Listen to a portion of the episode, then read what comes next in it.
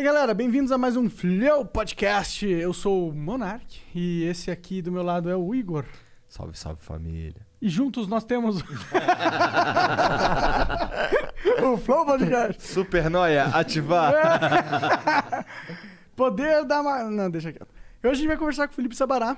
Acertei? pessoal. é Sabará? Isso. Boa. É porque ele sempre erra o nome. Eu sempre erro o nome, essa é a minha marca registrada. Eu tenho um amigo que o apelido dele é Sabará. Sabará Sério? significa algo? Pedra brilhante. Oh. É? Caralho. Bom, não sei porque que chama ele de Sabará. Ele não é muito brilhante. Mas ele é uma pedra. Ele é Tá. aqui de São Paulo? Não, cara, lá do Rio. É do da Roça, inclusive. Lá Ah, eu é? conheci ele lá no. O apelido interior. dele é Sabará? É, o apelido dele é Sabará. Eu não faço ideia da da razão. Não tenho, não sei mesmo. Não faço ideia. Hum, Pensei que fosse algum bicho que tivesse nome de Sabará, mas não tá aparecendo. Parece um passarinho, né? Sabiá. Tem uma cidade em Minas chamada Sabará e quer dizer pedra brilhante. Isso eu, eu sei, que eu sei. Entendi. Tá. É, mas você era candidato pra prefeito pelo novo? mas eu, mas eu, e o patrocinador? Calma, mano, deixa eu só dar mais um contexto aqui do nosso Ah, tá. Quem que é o Felipe Sabará? É, é. então? E você estava como candidato pelo Sim. novo. Até é, semana passada. até semana passada. Deu toda uma polêmica. Uhum. É, a gente vai descobrir agora o que, que foi essa polêmica, o que eu quero entender. Eu quero entender um pouco mais do novo também, porque parece que Sim. eles têm algumas coisas que estão tá esquisitas lá no novo. E falar sobre as eleições americanas que eu já vi que tu manja. É, É, tô acompanhando. verdade. E tá rolando lá uma bafafá, né? Mas antes da gente continuar essa conversa, a gente tem que falar do nosso patrocinador, querida Exit Lag. Estão com nós aí desde lá o comecinho. E você pode melhorar a sua vida nos jogos online agora com a Exit Lag. Por quê? Tá tendo lag, delay, perda de pacote? Seus problemas acabaram. Vai lá na Exit Lag, baixa o programa deles, cria sua conta. O que, que eles vão fazer? Vão melhorar a rota da sua conexão de internet com o servidor do jogo, para que você tenha a melhor rota possível, diretamente conectado da sua casa com o servidor do jogo. Só a Exit Lag pode fazer isso por você. Então vai lá, entra no site deles, cadastra, faz sua conta. Que é a mesma coisa que cadastrar? E não precisa botar o cartão de crédito. Então você consegue experimentar por 3 dias sem ter que. Se você esquecer, você não botou o cartão de crédito, então ninguém vai te cobrar nada. É isso. Porque o vagabundo faz o quê? Ô, fica, fica 3 dias de graça aí, mas bota cartão. Tá ligado? Então seja feliz. E a gente tem aqui a opção de você mandar 300 bits a qualquer momento para mandar uma pergunta para nós, uma mensagem, uma exclamação, né? É, as primeiras cinco mensagens é 300 bits, as cinco próximas é 600 bits, as últimas cinco é 1.200 bits. A gente tem um limite de 15 mensagens. Se você quiser burlar esse limite é 10 mil bits, ou se você quiser mandar uma propaganda, 10 mil bits. A gente vai ler sua propaganda acima de 10 mil bits. Menos que 10 mil bits, não tem propaganda.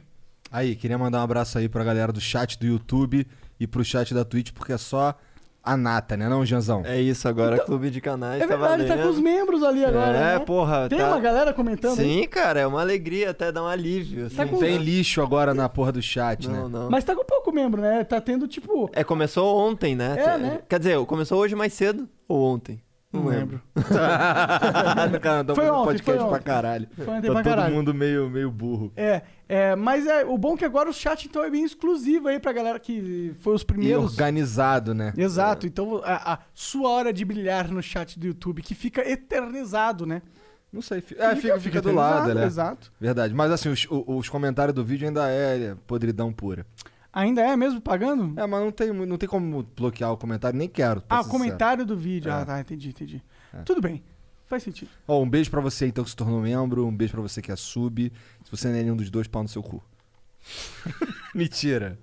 Mentira. Verdade. Não sei. Agora eu não sei. Agora eu fiquei em dúvida. Pau no seu cu.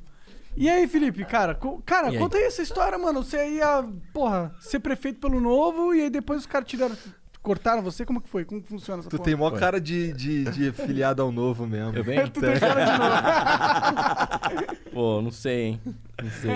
Tô bem decepcionado com esse papo. Tá, É? ah, é? Eu não sei o que, que rolou. Eu sei só que rolou algo. Sim. Mas Vou eu não sei. contar o que pra que rolou. vocês. Conta aí. Não, na verdade eu conheci o Novo em 2016. Né? O Novo tinha um ano de idade. O Novo foi registrado no TRE, depois no TSE, é, como partido em 2015. É, porque tem aquela captação de assinatura, Aham. tudo que o Aliança pelo Brasil está fazendo agora e tal. É bem burocrático, demorou um tempão. E aí foi registrado em 2015. Eu já tinha ouvido falar, mas em 2016 eu, eu soube mais, né? Olhei melhor como que era, porque eu estava querendo entrar para a política de alguma forma para contribuir. Eu nunca gostei de político. É, minha história, assim, sempre foi um, um cara de trava- fazer trabalho social. Eu comecei de adolescente ir pra rua e ajudar morador de rua, né? Levava pra minha casa, cuidava, montei um instituto chamado Arca, que dá emprego para morador Caralho, de rua. maneiro. Aonde? Aqui em São Paulo. É? São Paulo. A gente montou duas fazendas. Então a gente levava eles para as fazendas, eles ficavam até três anos lá com a gente. Todos saem com eh, ensino, trabalho tal. A fazenda eles plantavam o próprio alimento deles e tal. E essas fazendas agora foram, foram trazidas para São Paulo. Chama Horta Social Urbana. Agora a gente planta dentro da cidade. Aliás, aqui pertinho. Maneiro. aqui no Jabaquara tem uma sede. Planta no, em terrenos baldios e emprega morador de rua. Eles produzem e vem- a gente vende pro Pão de Açúcar. É, as saladas Caralho, e tal. Super maneiro. Esses caras aí que te procuram ou tu que busca os caras? Não, a gente vai atrás deles, a gente faz uma triagem de três meses dentro de albergues. A gente incentiva eles a saírem das ruas e irem para os albergues da prefeitura e a gente faz todo um trabalho dentro do albergue. Para quê? Para justamente as pessoas saírem da rua, serem acolhidas e daí, uma vez que elas estão acolhidas, a gente traz para dar emprego, né?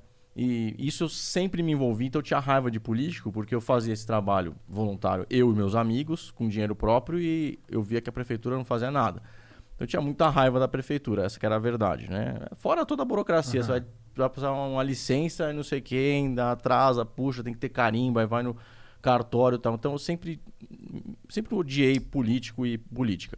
Mas, ah, de certa forma, eu comecei a perceber que se você não se aproximar do poder público, não fizer nenhum tipo de parceria, fica um brigando com o outro. Você faz aqui, eles fazem ali, e aí fica o voluntariado tendo um papel, a prefeitura outro, aí as ONGs outros. Então, assim, eu falei, quer saber, vou, vou me inteirar mais. E foi assim que eu conheci o Novo e achei que pudesse ser uma boa ferramenta para contribuir. Na verdade, nunca tinha pensado em me candidatar. Eu falei, ah, vou contribuir com a política. Por que, que eu gostei das ideias do Novo? Primeiro porque eu vi que lá para ser filiado você tem que ser ficha limpa, então achei muito legal. Falei, pô, partido que olha é, histórico criminal, olha tudo dos para ser filiado, que é simplesmente uma coisa que você entra no site, vai lá e paga lá 31 reais e pouco por mês, legal. Gostei que era tudo online, então muito fácil, você entrava no site lá novo.org.br, legal. E eu vi que tinha alguns amigos que estavam querendo ir para política. E eu achei isso muito interessante. Eu falei, pô, caramba, então o principal deles, o Vinícius Poit, que eu conhecia indo pra rua ajudar morador de rua. Ele ia junto comigo. Também nunca tinha pensado em ir pra política, o Vinícius. Daí ele teve essa ideia e, e falou: Ó, vamos conhecer melhor esse partido aí. Daí eu tava envolvido com isso quando, de repente, o Dória foi eleito prefeito.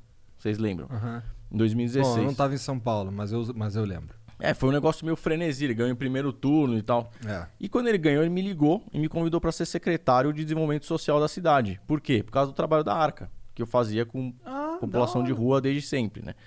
Então, eu estava dividindo meu tempo naquela época entre a Arca, que é o instituto, que é filantropia, né? Desculpa, você, você se tornou o quê no governo dele? Secretário de Desenvolvimento Social, Tá. aqui de São Paulo. Tá. né? Que é, que é basicamente... Tem tudo a ver com o que tu tava fazendo, cara. Sim, sim. É, ele me chamou por causa disso. Ele conhecia a Arca e tal. E, então eu tava tocando a minha empresa. Eu tenho uma empresa chamada Reload, que é uma empresa que recolhe garrafa de PET de plástico em restaurante, bar e hotel. A gente também emprega morador de rua. Higieniza essas garrafas, a gente invasa as garrafas com cosméticos. Então a gente vende o cosmético dentro da garrafa de água. Entendi. Então, São Lourenço, Minalba, todas Ah, essas. entendi. Então a gente troca o rótulo, né? Passa por um processo e aí vende nessas lojas mais naturais, Mundo Verde, essa e tal. Você compra um, um produto cosmético dentro de uma garrafa. Então a, a gente incentiva a tirada do plástico do planeta, né? E dá emprego para a população que eu gosto de ajudar, sempre gostei, que, que é a população de rua. Ah. É, tem, tem outras pessoas de comunidade carente que a gente também trabalha e esses catadores, né? Que são pessoas extremamente é, úteis para a cidade, porque eles é, coletam muita coisa que a prefeitura não coleta, que as empresas não coletam de resíduos. Se não fossem os catadores em São Paulo hoje, a gente seria uma montanha de lixo. Porque quem resolve, principalmente esse resíduo menorzinho, é o catador. Só que ele ganha muito mal, né? Tem muitos que são carroceiros, inclusive. E os que são de cooperativas, as cooperativas também não pagam muito bem, elas não são muito estruturadas. Então eu comecei a fazer um trabalho nas cooperativas. Então eu tava- eu estava entre tocar Reload e a Arca quando o Dora me chamou. E aí foi difícil, eu fui conversar com a minha família, né? Tá até aqui meu irmão Samuel, ele se lembra, fui falar, cheguei pra minha família e falei, ah, fui chamá-lo para ir para ser secretário, né? O que que é isso? Assim, eu vou tocar uma pasta, né, que é um é, que, que- uma- a, quarta maior pasta do município, Ah, é? 1.2 Caralho. bi Caralho. de orçamento por ano. E atende muita gente, milhões de pessoas né, aqui na cidade, em situação de vulnerabilidade, uma mega responsa. Ah, e aí, assim, o mais difícil pra mim era saber que eu ia ir sen- sentar no lado de lá, né? Porque a gente sempre foi sair de reclamar de ser o reclamador para sentar e ser o cara que a gente comentou aqui um pouquinho de comentar o- começar o programa, é, o quanto que o Estado pode atrapalhar a vida das pessoas ou pode ajudar se for eficiente. E foi uma decisão muito difícil, porque a minha família me sugeriu que eu não fosse, na verdade, essa é a verdade. Depois eles me apoiaram, mas falaram, meu pai e a mãe falaram, olha, acho muito difícil, é complicado. Político é corrupto, político é, não, col- não colabora com a sociedade, assim como tá, né? Você quer muito isso, se for, a gente vai te apoiar. E eu pensei, né? Agora o Dora me ligou num domingo de manhã e falou: Ó, você tem até 10 horas da noite para me dizer sim. Assim. E aí eu fiquei assim meio numa crise, porque isso significaria que eu tinha que sair da empresa, né? Você se licencia. Ah, é? Você Ah, pode ser acionista, você pode ser sócio, mas você não pode ser administrador da empresa para não ter conflito de interesse. É, e da ONG também tive que me licenciar e sair, né? Eu sempre fui voluntário, mas assim, tive que me afastar mesmo. Então eu teria que tomar essa decisão em 10 horas, né? Aí, assim, foi, foi meio uma crise, assim, que eu passei de, de refletir muito, porque realmente, em termos de propósito de vida, sempre foi gerar impacto para mim. Um pouquinho antes de eu fundar a Reload, que é essa empresa de, de cosméticos e a Arca, eu trabalhei 12 anos numa empresa da minha família chamada Beraca, que trabalha na Amazônia. Então, é, essa empresa ela desenvolve insumos sustentáveis com comunidades ribeirinhas, né? Que virou a linha Ecos da Natura, que tem Aham. aqueles cupuaçu, açaí, é, o cuúba, copaíba, andiroba, esses produtos. E aí você, a, a empresa preserva a floresta amazônica, é, ou seja, as pessoas deixam de cortar árvore porque elas trabalham em insumos sustentáveis. Então, eu já tinha vindo disso, que tinha um mega impacto ambiental social, depois a Arca e a Reload. Eu falei, poxa, pode ser um mega caminho para eu escalar ainda mais. Pô, uma pasta que tem 1,2 bi de orçamento, que atende milhões de pessoas na cidade. Só de população de rua, em 2016, né, que, tá, que é a época que eu fui chamado, a gente tinha 15.905 pessoas contabilizadas, né, no censo, mas tinha mais, tinha em torno de 20 mil. Uhum. Agora tá com 24 mil contabilizadas, mas tem mais, deve ter umas 50 mil, entendeu? Então eu falei, pô, se eu for lá, é, é, é, é, eu vou poder parar de reclamar. Porque eu fico enchendo tanto o saco desses caras, né? de- do, do- secretário, do prefeito. vamos lá, vamos ver se, se realmente existe a possibilidade de melhorar. E aí acabei tomando a deci- decisão de sim. Meu pai descobriu pelo jornal no dia seguinte. Ah, falou, ah, beleza, se é isso que você quer, vai ser bem difícil. E já me avisou que política era complicado, né? Como a gente sabe. E que ele estaria à disposição depois pra gente conversar, porque provavelmente poderia acontecer em algum momento alguma coisa comigo. Tá? Então isso foi, sempre foi avisado pela minha família e pelos meus amigos. né? Tanto que é que pouco, pouca gente que a gente conhece, assim, cidadão comum, vai pra política. Sim. Porque o caminho é tão difícil de você E é da... um pouco injusto, né? Porque as Muito táticas injusto. da política são totalmente sujas, né? É outro jogo. Meu pai fala isso. Tem um, um outro tabuleiro, entendeu? A política tem um tabuleiro. E aí, eu vou pra frente para depois voltar. É aí que o novo se, se enrolou, entendeu? E eu vou explicar por quê. Né? Vou fazer o passo a passo até chegar no porquê ele se enrolou. Porque não dá pra você jogar um jogo num tabuleiro com outras regras. Você quer entrar pra política e transformar? Seja político, entendeu? Aprenda a, a ser bom dentro da política.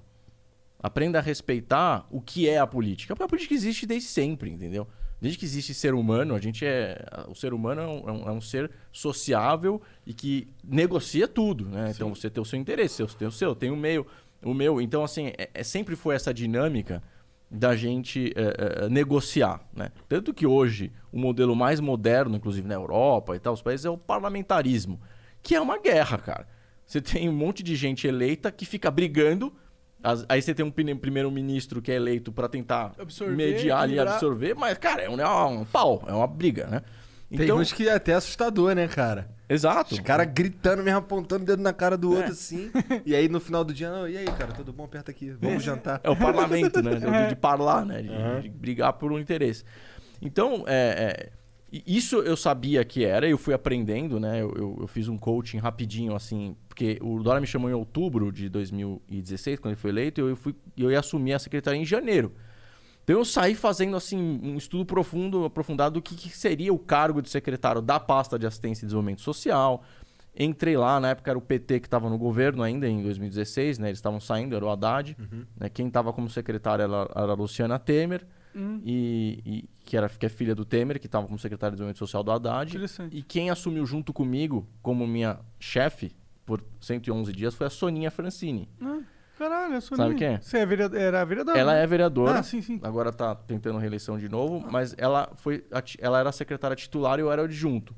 É que ela foi demitida logo depois. Não sei Entendi. se vocês lembram, que o Dória fez um vídeo demitindo ela. Não, Enfim, não lembro. foi uma situação aí. Por que, que o Dora fez o vídeo demitindo ela? Tadinha. Ela fez muita É merda? o jeito dele, né? Ele fez- É, ele é tipo o Donald Trump. I fire you, you are É, fired. Porque ele, ele, ele, foi, ele foi do aprendiz aqui, em- aqui Ah, ele Brasil. fez? Fez. Ah, fez. é? O Dória? Foi mais ou menos isso, foi tipo um aprendiz.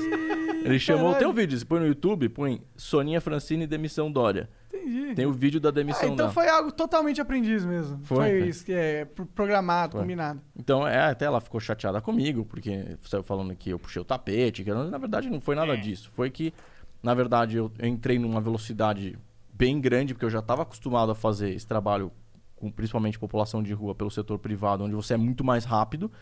Aí entrei numa secretaria que tem várias ferramentas, pô, todos os albergues eram minha responsabilidade. Aqueles albergues que eu enchi o saco e estavam em situação ruim, que a gente reformava o albergue, né, pela arca. Falei, pô, agora eu sou responsável por eles, então eu construí 18 CTAs. O que, que é um CTA? Centro Temporário de Acolhimento. Entendi.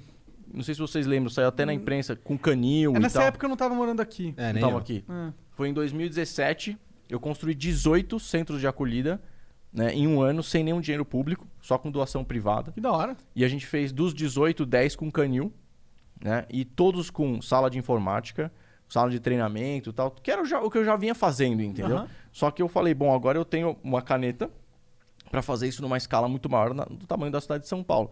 E aí eu criei um programa logo na sequência chamado Trabalho Novo. Não sei se vocês lembram, que o McDonald's participou e empregou morador de rua. Cara, Esse- você vai ter que explicar tudo. Vou a gente não explicar, tava em então. São Vocês não Paulo. estavam em São Paulo? Onde vocês estavam? Eu tava em... Nós, a gente tava em Curitiba, na verdade. É. Os dois juntos. Legal. Não era na mesma casa. Se amando.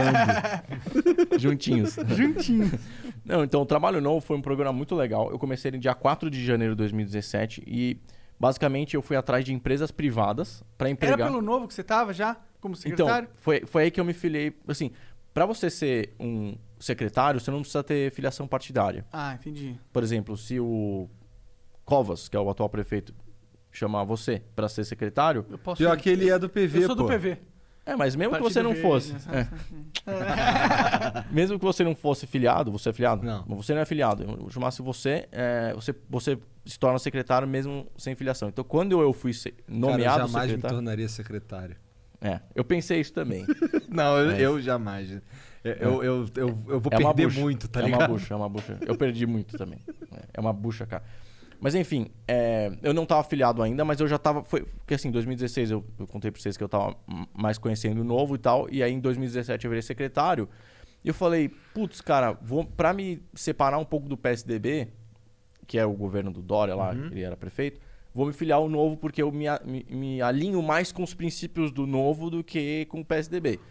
Perguntei pro Dória na época, teve algum problema? Ele falou, não, é, você é um cargo técnico. um- a minha, minha secretaria não era um- um- uma, uma secretaria de troca política. aham. É, eu fui pra lá por causa da Arca, no trabalho que eu fazia Porque você com já tinha se provado no, no- como... no privado. É. E aí, é, eu fui me filiar ao novo em março de 2000, 2 de março de 2017.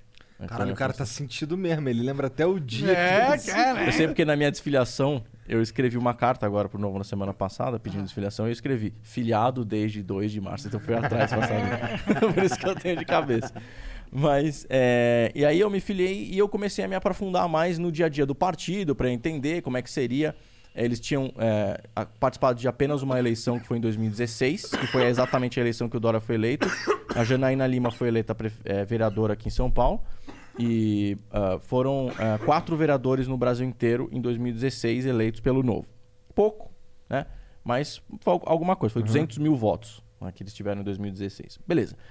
Comecei a participar e, vi, e, e eu vi que o meu dia a dia na secretaria começou a ajudar muito a contribuir também com o desenvolvimento de uma parte do partido que não tinha experiência pública. Como eu não tinha também. Mas mesmo eu não precisando, porque quando você é mandatário, você é eleito pelo partido, você tem uma série de obrigações com o partido.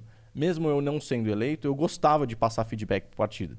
Eu falei, pô, é a família política que eu escolhi participar, então vamos lá. Então eu ia nos eventos, contava como era, dava palestra, mostrava como era é, é, administrar uma, uma pasta desse tamanho, né? Dentro da, da maior cidade do Brasil e tal. E, cara, foi muito legal a relação nesses primeiros eh, anos com o novo, entendeu? Beleza. Daí eu fiquei 2017 e 2018 como secretário municipal. Né? Aí o Dória saiu, vocês se lembram, foi Aham. candidato a governo. Governador. E aí ficou o Covas. E aí não deu muito certo a minha forma de trabalhar com a dele. Que, que rolou? Nada contra ele pessoalmente, assim, tem uma relação muito boa com Claro, ele. claro. É, Como um pessoa, um simpático. cara gente boa, simpático, Sim. boa praça pra caramba. Mas é, eu, eu sou um pouco mais é, dinâmico com as coisas que Ele eu não faço. é muito acelerado mesmo. É, e, Na verdade, e ele eu, é bem atrasado. eu sou muito focado em resultado, entendeu? Então, imagina que eu, eu tava falando do trabalho novo, né? Que foi esse programa que eu criei. Uhum. Eu fui, eu visitava 17 empresas por dia para pedir emprego para a população de rua. Então, o McDonald's, por exemplo, empregou 207 pessoas que estavam nas ruas, nas lojas do McDonald's. Que da hora. O que, que eu fazia como secretário? Eu montei um programa de treinamento desses caras, socioemocional e técnico, e a gente administrava as vagas para essas empresas. Então foram 191 empresas. McDonald's veio, depois veio Burger King, daí o Burger King desafiou o Bob's, que desafiou o outro e tal, tal, tal, Que tal. legal. Aí entrou Pão de Açúcar, entrou outros. Então foram várias empresas privadas e deu muito certo. Mais de 85% das pessoas que entraram nos empregos ficaram. Que massa. Que eu já sabia que provavelmente ia acontecer, porque eu já fazia isso no privado. Entendi. A questão é que a escala que o público deu foi brutal, porque as empresas queriam ir lá na, na prefeitura encontrar comigo, o prefeito, para falar: tô dando 50 empregos, tô dando 100 empregos, é, e sem contrapartida. Né? Os jornalistas viam na época: Sabará, qual que é a contrapartida? O que, que o Burger King tá ganhando com isso? Cara, nada. Marketing. marketing, mas não nada de, de isenção de imposto, Sim, entendeu? ou alguma regalia benefício, estatal, regalia. né? Não, isso zero, mas assim, é, o marketing a gente, a gente dava, né? Ah, eu acho justo. Pô, Pô, o, o Burger King empregou 100 pessoas, o McDonald's empregou 207. Pô, então. Burger- Vidas Estavam nas ruas, é, entendeu? Então, Merecem esse marketing. É um foi, marketing. foi super legal a troca, entendeu? Sim. E, e, por exemplo, o Bruno resolveu descontinuar esse programa. Por quê? né? Porque não é muito o viés dele, entendeu? Ele é mais social-democrata. Eu sou um cara mais liberal, mais. Entendi, né? entendi. Eu, eu penso mas, assim que a sociedade tem que participar mais que o Estado, entendeu?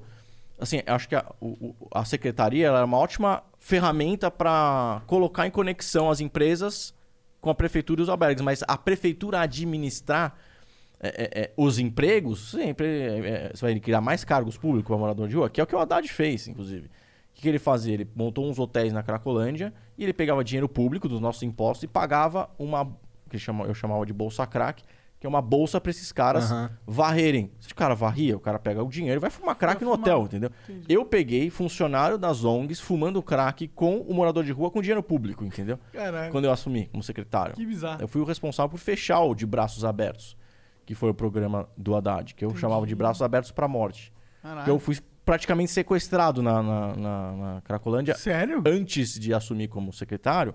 No, no finalzinho de 2015, eu fui fazer um projeto social ali na região da Cracolândia, que eu sempre fiz. E, cara, passei um- eu passava muito sufoco lá, principalmente nesses hotéis públicos que viraram ver- verdadeiros bunkers para os traficantes, cara. Imagina, você monta cinco hotéis com dinheiro público, ou seja, lindos ali e tal, pagando uma, uma, uma bolsa pro usuário com o traficante na frente dele, cara. O que você acha que vai acontecer, entendeu? É, sim. Então, é, é, isso isso foi muito mal feito, inclusive. Porra, que bizarro. Assim, sei que você tá falando desse, de- desse programa aí de dar um emprego pro cara. É uma bolsa. Caralho, né? qual. Não, não, não. Ah, o que eu fiz? É. Ah, isso era emprego mesmo. Então, com emprego crachá, mesmo. Então, com- qual, que é, qual que é a parte ruim? Eu tô aqui tentando pensar em qual que é a parte ruim. Não é a parte ruim. Porque ele descontinuou o Covas? É. Não é porque era ruim, é porque assim, imagina que quando. Assim, com to- eu vou- eu tenho várias ressalvas com o Dória, tá? É um cara que me deu oportunidade, me colocou na política, então eu sou muito grato. Vou deixar isso bem claro, porque ele pensou, ah, pô, o cara Sabara puta ingrato, o Dória colocou ele como secretário. Não, eu agradeço. Agora, ele me chamou porque eu já tinha uma, uma convicção pica, técnica porra, é. e eu fazia as coisas acontecerem, favor entendeu? pra ele. Exato. Então, por exemplo, o que ele está fazendo agora no Estado, eu tenho várias críticas. Depois a gente pode falar sobre isso. Tá. Mas vamos voltar para o ponto lá. O Dória, ele tinha um perfil mais de, de falar com o empresariado nesse sentido. Quando o Dória saiu, eu ligava pro Covas e falava assim... Eu, eu tô com 20 empresas querendo oferecer emprego para morar de rua. Vamos encontrar com elas? Eles querem encontrar com o prefeito para justamente falar: olha, tô dando 50 empregos, dando sempre puta, não, não vai dar, eu acredito isso aqui, eu tô fazendo aquilo ali, não rolou mais, entendeu? Então eu senti que perdeu um pouco da conexão é, do ritmo que a coisa tava indo. E não foi só a minha secretaria, tá? É, os primeiros seis meses da prefeitura do Dória aqui em São Paulo foram impressionantes. Vou falar porque teve muita gente do mercado que foi para a prefeitura, não era só eu. Teve o Paulo Ebel, que foi secretário de gestão, que é um cara um, um, um cara um animal de gestão, entendeu? Trabalhou em várias empresas batendo todas as metas sempre. O cara foi secretário de gestão na época que eu era secretário. O Caio Megali, o cara saiu do Itaú para ser secretário da Fazenda aqui em São Paulo. O cara um monstro, entendeu? O André Sturm na área da cultura. Dá para citar o Wilson Poit, que é pai do deputado Vinícius Poit, que o cara tinha acabado de vender a empresa dele, foi ser secretário de privatização aqui em São Paulo. O cara é um monstro, entendeu? Então tinha uma equipe ali que a gente tava no gás, entendeu?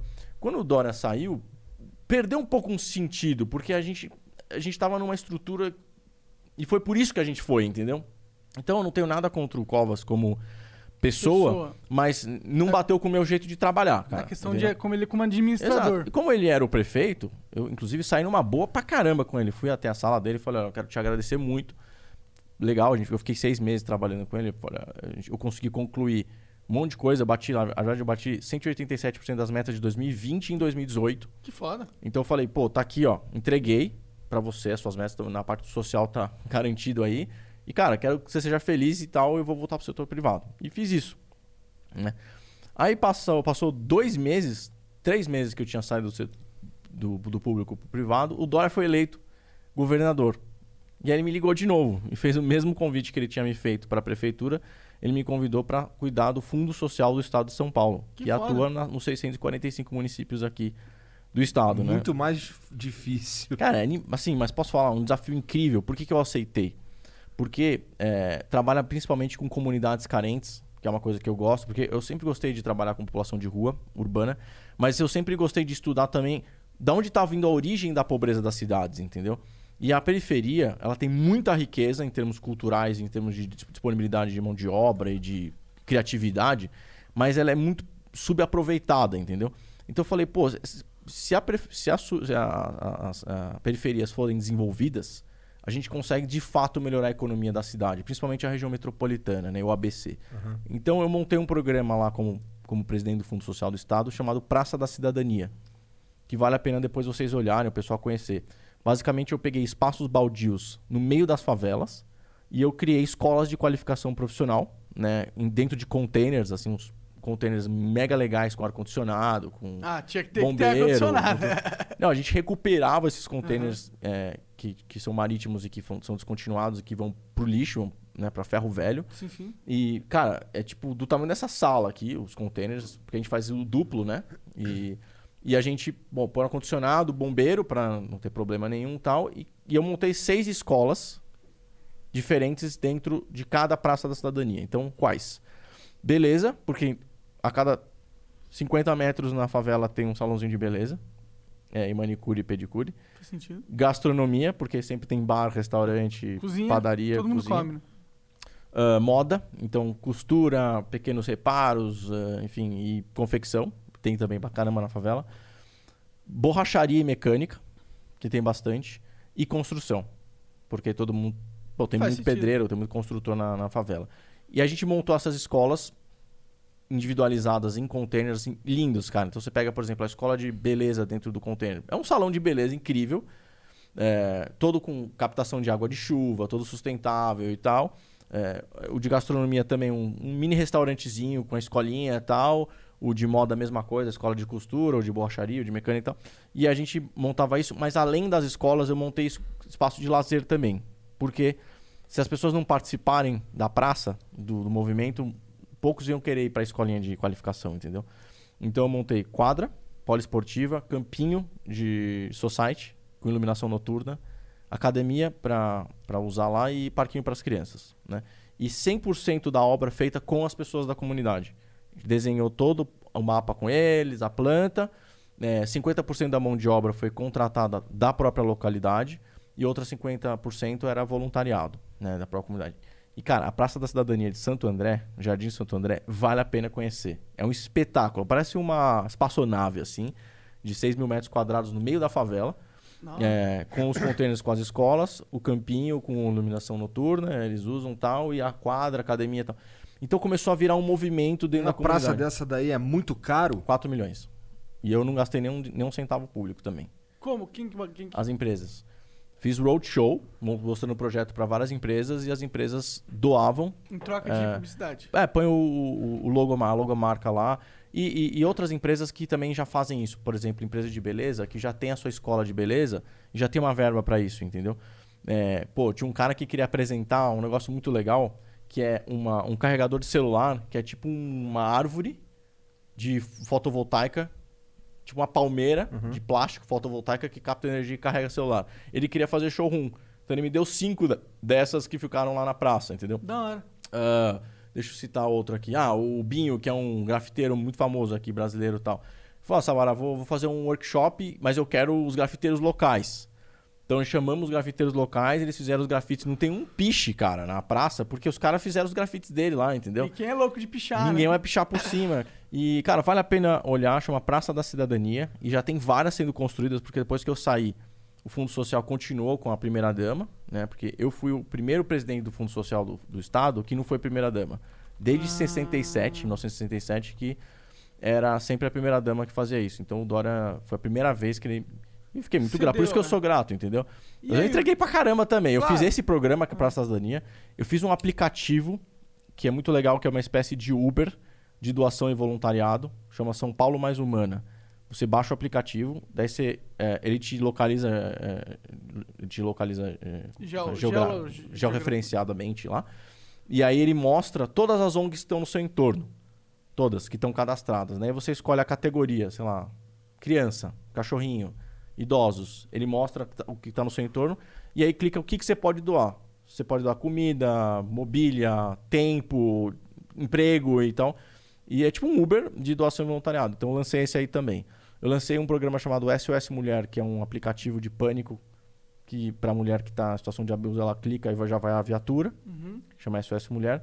E lancei as, as outras escolas de qualificação do Fundo Social que não necessariamente eram na, na periferia, mas que eram no, no interior do estado, porque são 645 municípios, né? então eu fiquei 10 meses no Fundo Social do estado, que foi uma experiência incrível. Ah, mas aí eu comecei a ter algumas divergências, políticas com o Dória. Ah, porque ele tinha acabado de ser eleito no- nas costas do Bolsonaro. Todo mundo se lembra do Bolsonaro.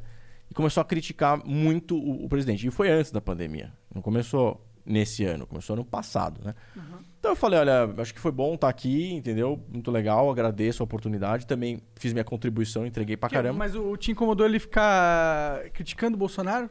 É, não, criticar, todo mundo tem que criticar. Claro. É uma crítica um pouco exagerada em política, entendeu? Aí você sentiu que ele tava sendo desleal. É, assim, na verdade, não sei desleal, mas assim, no mínimo ingrato. é, enfim, e, e também, assim, uma crítica é, meio que não precisaria, entendeu? Assim, pô, tem coisa que, que, pô, o cara erra, mas todo mundo erra, entendeu? Assim, o cara escolheu, pô, eu posso escolher, por exemplo, é, lançar um programa A e aí eu lancei o B, mas não o pior, eu percebi que ele tava criticando tudo, entendeu? Entendi que ele tava ali com viés É, ele político ele ele escolheu iria- fazer o antagonismo pra 22, entendeu? É, exato. Eu, exato. eu percebi, entendeu? Eu não Isso te incomodou? Me incomodou e eu falei pra ele, né? Eu falei, olha, não sei aí, eu não tô um pouco não tô confortável porque eu tô torcendo pelo Brasil, entendeu? Eu concordo 100% com o que o Bolsonaro faz? Não, mas não concordo 100% com o que ninguém faz, entendeu? Claro. Agora, eu quero que o Brasil dê certo. Se o governo do estado se aliar ao, ao- governo federal, a gente vai pra frente, entendeu? Que é o que o Zema, né, do meu ex-partido, o, o- o Romeu Zema, faz, cara. Em vez dele ficar tretando com o Bolsonaro, ele cria uma parceria e Minas, o estado de Minas e o governo federal fazem um puta trabalho pra quem? Pro mineiro, entendeu? Pô, Minas Gerais é o estado com a menor taxa de mortes na pandemia. Você acha que Ah. isso é por acaso? Entendeu? Não, eu não sabia disso. Por que, que não é por acaso? Pô, o cara, em vez de ficar arranjando problema, pô, o governo federal repassou mais verba pra lá. Pô, foi lá, o Bolsonaro visita direto, ele vai pra Brasília e encontra, entendeu? Não fica eh, Brigando brigando. Não é hora de brigar, entendeu? E assim, já começou antes da pandemia essa história. Então, eu falei, olha, eu pensei assim, já deu, entendeu? Fiz aqui minha contribuição no município com Dora, fiz no estado. Agradeci pra caramba, mandei uma carta pra imprensa agradecendo a, a oportunidade de ter trabalhado no governo do estado e no município por ele pela esposa dele, né, a Bia. E saí. Um pouquinho antes de eu sair, eu tinha entrado no processo seletivo do novo já. E aí acho que vale a pena contar como é que foi que eu. Que é, na verdade, a sua pergunta, né? Como é que eu fui parar como candidato a prefeito de São Paulo pelo Partido Novo. Então, é, o que acontece? O Partido Novo, que é uma das coisas que eu go- gostava também do Novo, que me cativou, é esse negócio de ter processo seletivo. É um negócio interessante, né? Porque você respeita o tabuleiro da política, mas você fala assim, eu vou escolher o meu candidato de acordo com alguns critérios. que pode ser cri- critérios políticos. Podia ser assim, mais seguidores no Instagram. Enfim, pode ser mais famoso, pode ser. Tem partido que seleciona assim, né? O cara é famoso, então o cara é artista, ele vai dar voto. sabe? Que não necessariamente acontece também. Mas É. às, vezes, às vezes acontece, né? Sim. O Tiririca foi eleito assim, né? Foi um Cara grande. famoso. É, foi um grande. Pô, votação absurda, né? Sim. Então, é, eu achei interessante esse, esse método do partido de fazer processo seletivo e me inscrevi, né? Em maio do ano passado. Eu saí do Fundo Social em outubro. Então eu já estava no processo do novo. Comuniquei o Dória e falei, ó, tô no processo seletivo do, do novo, vou concorrer contra o Covas. Mas tudo bem. Ele falou, ah, não, desiste disso aí, pô, você não, isso aí é a sua idade, pô, você quer ser prefeito. Tu tem quantos anos? Tô com 37. Hum. Na época eu tava com 36, né? Na, no, no processo seletivo. E aí, me inscrevi. Como é que funciona esse processo? Ele tem três fases. Caralho, eu tô acabadão, mané. Tá acabadão. Tô, cara, eu tenho 35, pareço 10 anos mais velho que esse cara. Ah, Porra. Você tem quantos? 30. É, bem mais não. Você tá com 35? Nem parece, fala aí. É, que é a barba. Essa barba. Essa tem a barba branca. realmente, É.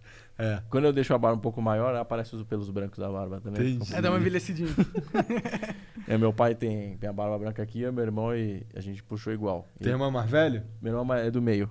Do meio. Eu tenho ele de irmão do meio e tenho o mais novo. Entendi. ah, entendi. pode crer. Mas, enfim. E, então eu Aí entrei tu no processo. Foi lance de ser prefeito. É, eu falei, pô, quero ser prefeito. Por que, que, eu, que eu tive ideia de querer ser prefeito? Pô, fui secretário municipal, vi que dava pra fazer a diferença pra caramba com esse viés de trazer o setor privado, de ter meta, de entregar. E, cara, principalmente, que eu acho que é o grande diferencial de tudo, que é a mensagem, aliás, que eu gostaria de deixar aqui, é, é vocação, entendeu? Eu, eu agora não sou mais candidato, o que, que eu tô fazendo? Eu voltei pra rua pra cuidar de morador de rua, entendeu? É o que eu amo fazer. A minha empresa emprega o quê? Catador, que também é da... Eu não saí da possibilidade de ser prefeito ou de secretário e fui fazer outra coisa, entendeu? Como Foi muitos políticos fazem. político. É. Não, só pra me manter na É, política. aham. Cara, é o seguinte, o que, que você gosta de fazer? Eu gosto de melhorar a vida das pessoas na cidade, entendeu? Então, é, para mim fez sentido você querer, querer ser prefeito, porque eu falei, eu vou, fui secretário municipal, daí eu fui presidente do Fundo Social do Estado. Daí eu volto pro município como prefeito e amplio o que eu já fiz, né? E, cara, a experiência foi muito legal do processo seletivo, porque eu tive que apresentar plano de governo, apresentei um monte de propostas, é, teve dinâmica de ver se eu sabia me comunicar bem e tal, tipo, é, que você participa de debate e tal, eleição municipal, uma Faz coisa sentido, claro. tal. E, e, cara, obviamente, obviamente, uma grande parte desse processo foi análise do curricular. Que aí não é só os diplomas. É tudo que eu já fiz na vida, feitos, entendeu? né? Então, porra, desde o meu primeiro emprego com 16 anos como professor de inglês voluntário na ONG para atletas do Centro Olímpico, depois eu fui da Beraca 12 anos, essa empresa que eu contei dos insumos sustentáveis, depois a Arca que eu fundei, depois a Reload, depois como secretário municipal dois anos, depois como presidente do Fundo Social. Então, cara, isso é o currículo. Na área acadêmica, eu estudei também quatro faculdades e me formei em uma. Como muita gente faz. Isso sempre ficou Muita muito gente claro. faz do caralho, não, mas tudo bem. Não, assim, eu, eu tenho muita gente que começa uma faculdade e aí fala assim, ah, Ah, mas, tá, mas mas poucas pessoas fazem quatro Não, faculdades. eu não me formei nas Ah. quatro, de jeito Ah, nenhum. ah, entendi. Assim, você começa numa, daí você. Sim, sim. Porque não é minha Cara, eu, eu não praia, vai cometi esse É. erro. Eu parei Eu- no supletivo, tava tudo ótimo. E assim, o que acontece? É, e assim, o, o interessante do processo seletivo, que o Novo poderia aproveitar mais isso, é divulgar esse processo. Se ele divulgasse Verdade, o processo nem seletivo. sabia que tinha essa porra. Não foi Não divulgado nenhum as canal fases, de comunicação do Novo, assim, realmente. O Não. YouTube, não, tem nenhum porta-voz, não tem nenhuma referência. Os caras são Sim, muito é ruins. tudo fechado, cara. É. E, aí, e aí que tá Parece o problema. um bando de executivo tentando ser político. Aí que tá a regrinha que eu falei que o novo tenta jogar a política numa regra privada e o negócio é público. Tem que dar mais satisfação, tem que ser mais transparente, porque se tudo isso tivesse acontecido, eu não teria sofrido o que eu sofri. Porque se cada uma das fases do processo seletivo tivesse sido mostrada, agora estamos na análise curricular. Pô, eu concorri com 76 caras, entendeu? Caralho. Não foi qualquer coisa. A primeira fase. Na segunda fase, eu concorri com 7. E na última fase, com 3. Entendeu? Então, isso os filiados, inclusive, cobravam durante o, processo. Pô, que, que, que fase que tá? Quem tá com mais pontuação? Como é que tá aí? Porque eu também queria saber, entendeu? Mas, mas os filiados também e a população talvez queira também. Mas isso não é feito. É minha impressão, e algumas pessoas que eu conheço já falaram, comentaram sobre isso, que o novo ele tem uma centralização de poder muito forte na ca- no João Amoedo. Exato, exato. E que ele, talvez, por. Sabe aquele quando você cria um filho, você não quer deixar ele, ele sair pra crescer e voar? Sim. Aí você, não, não, ele tem, ele tem que ser assim, meu filho. Sim. Tem- e parece que ele tem essa dinâmica. é. É, eu acho que tem a questão do filho e tem a questão do ego dele também. Entendeu? Que é uma coisa que já tinham me avisado, várias pessoas que já tinham participado da construção do novo, que me ligaram e falaram, Sabarás, os caras vão te usar, meu. Porque como é que funciona no novo? Você põe o dinheiro, você faz a campanha independente, você faz. Entendeu? E, e a- a- o apoio do partido é muito pequeno. É assim, eu te dou a legenda, entendeu? Só que assim, é isso, mas não te dou liberdade de falar o que você pensa. Que isso eu não sabia. Eu não sabia até que nível ia.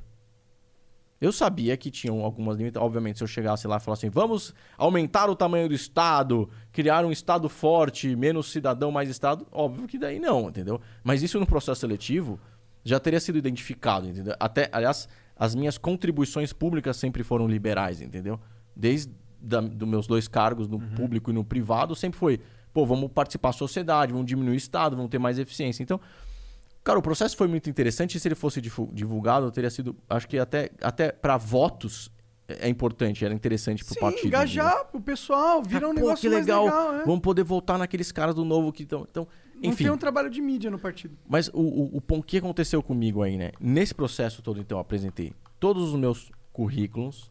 Né? Então, eu estudei nessa. Então, eu sempre deixei muito claro as faculdades que eu cursei, no português, claro, e formei. São coisas diferentes. O que você cursou e o que você se formou, certo? Sim. Inclusive no meu LinkedIn, tava lá, cursado isso, isso, isso, formado isso daqui.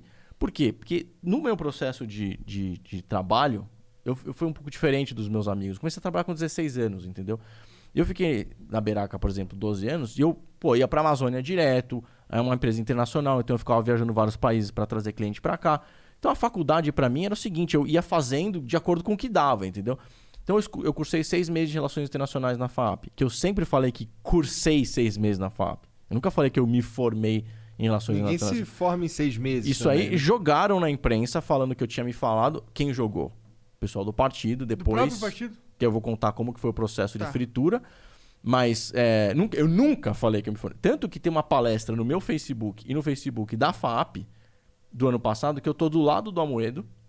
E eu falei, uma pena que eu estudei aqui só seis meses, não pude me formar aqui porque o curso era matutino e eu trabalhava de manhã, então eu tive que me formar. Tá lá, tá, tá, tá gravado, entendeu? E, e- e, assim, sempre ficou muito claro no meu currículo isso que eu entreguei ao partido. Eu tive que entregar várias vezes. Porque primeiro eu entreguei o partido no, no, no edital online que tem no site. Depois, quando a empresa que eles contrataram, que eles contrataram uma empresa privada para fazer, tipo uma empresa de headhunting, sabe? Chama Zec. Eles me ligaram, eu tive que passar para eles também todo esse material de novo. E depois eu passei mais uma vez no final do processo, entendeu? Cara, eh, não dá para vocês saberem o que tá lá? Assim, É, cara, eles os caras sabiam. escrutinaram o negócio, entendeu? Inclusive, essa empresa privada que foi contratada, Ah. ela não só analisou meu currículo friamente, é, tipo histórico e diploma. Eles fizeram tipo um perfil meu. É mais extrovertido ali, menos aqui, um pouco agressivo quando perguntado. Assim, puta de um, de um- de um negócio animal. Você é agressivo quando pergunta o quê? Pergunta Ah. sobre os mamilos deles Sobre- seriam sobre- avantajados. Futebol. É, enfim, tem algumas situações assim de, de, de, de beco, né? De ficar na- no corner, que às vezes eu fico um pouco mais agressivo, entendeu? É, mas enfim, então eles fizeram todo um perfil que é legal pra caramba. Eu vou guardar pro resto da minha vida. Foi um Maneiro puta trabalho mesmo. feito. Pô, da hora demais. Eu queria que alguém fizesse essa análise. É muito maconheiro. Mas é que tu não tem currículo, né? É claro que eu tenho, cara. Eu joguei Minecraft. Pô, tem skills, hein? Mas, enfim, então, é, como é que foi o processo? Ele começou em maio e terminou em novembro. Seis meses, cara. E foi puta estresse, cara, porque eu tava no governo do estado. Inclusive, recebi uma própria ligação do próprio Amoedo falando: ó, você tá na fase final, ele era presidente do partido na época, você tá na fase final, mas você tá no governo do Dória.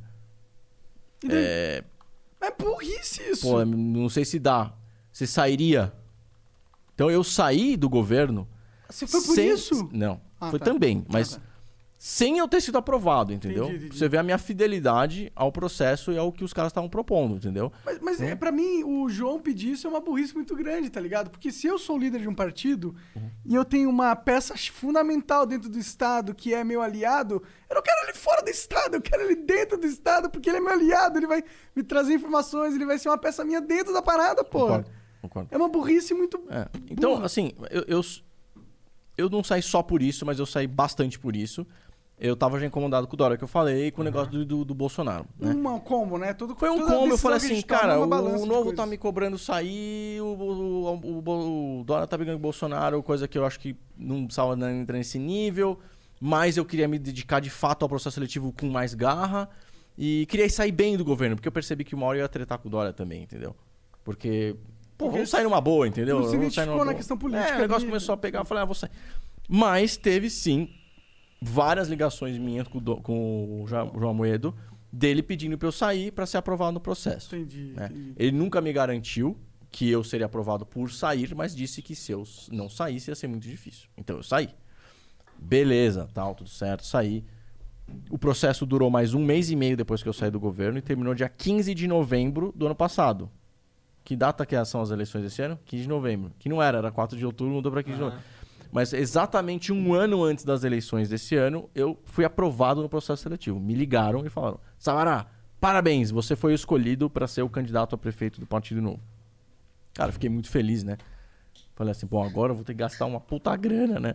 Vou, vou ter que fazer campanha. Eles já tinham me avisado que o partido não dá nada, porque ele não usa dinheiro do fundo partidário nem do eleitoral. O que é eu- legal. que eu acho legal pra caramba. Mas significa que você vai ter que investir. Girar, então, é. já me, me preparei. Falei, bom, agora vamos pra cima, certo? Preciso de uma vice. Cara, eu já, eu já tava pensando em vice, né? Mesmo não tendo sido escolhido. Obrigado pela água. Obrigado. E, e aí eu, ahn, eu conheci um pessoal que já tinha me apresentado pra essa pessoa, que é a Marina, que estava trabalhando na época com o Guedes e com o Salim Matar lá em Brasília na Secretaria de Privatização, de Desestatização. E ela é muito boa, muito técnica, e tava lá e. Cara, ela, eu tinha conversado algumas vezes com ela, ela tava meio insatisfeita em Brasília porque ela tá com, tava com uma filha de três anos aqui, ela tinha que passar a semana em Brasília, aquela história de todo mundo que vai pra lá. E tecnicamente ela é muito boa. Eu falei, olha, eu preciso de uma vice que seja técnica para me ajudar a fazer o plano de governo e depois, quando a gente for eleito, me ajudar a executar. E virei para ela e falei bem assim, olha, a gente vai ganhar essa prefeitura, né? Eu vou ser o próximo prefeito de São Paulo, porque tá precisando de alguém com o nosso perfil e você vai me ajudar a montar o plano e a executar. Daí ela ficou toda feliz e tal e topou. Aí imagina, eu fui aprovado o processo. Daí fizeram um processo com ela também e outras pessoas. Ela também foi aprovada em fevereiro. Então eu fui aprovado em novembro, ela foi aprovada em fevereiro. Cara, de fevereiro pra cá, a gente trabalhou loucamente. Loucamente. A gente foi o primeiro a entregar o plano de governo, tava pronto. Hora. Puta plano de governo incrível. A gente tinha 260 voluntários no plano de governo.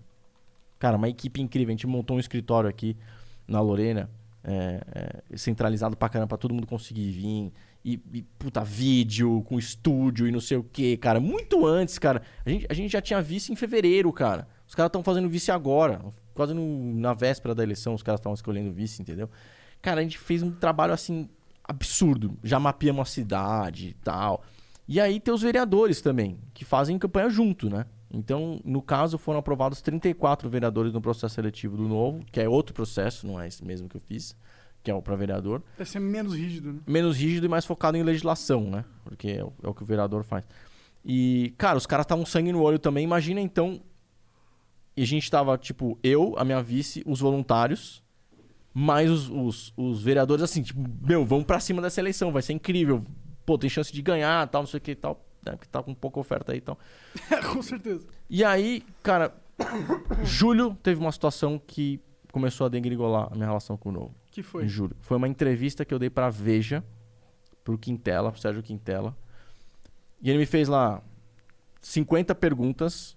E a última ele perguntou: Sabará, diretamente, francamente, sem enrolar, sem enrolar. Quem foi melhor na pandemia até agora? Bolsonaro ou Dória? E você falou Bolsonaro. Falei, Bolsonaro. Eu expliquei por quê. Eu falei- na verdade, eu respondi Zema.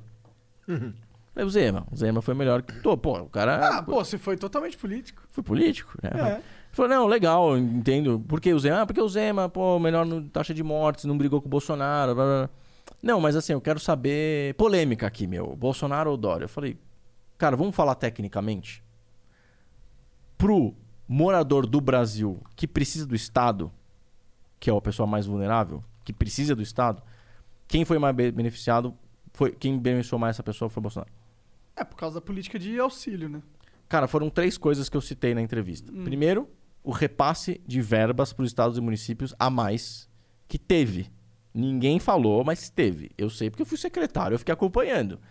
Então o Bolsonaro repassou uma verba para a saúde muito acima da média para os estados e municípios durante a pandemia.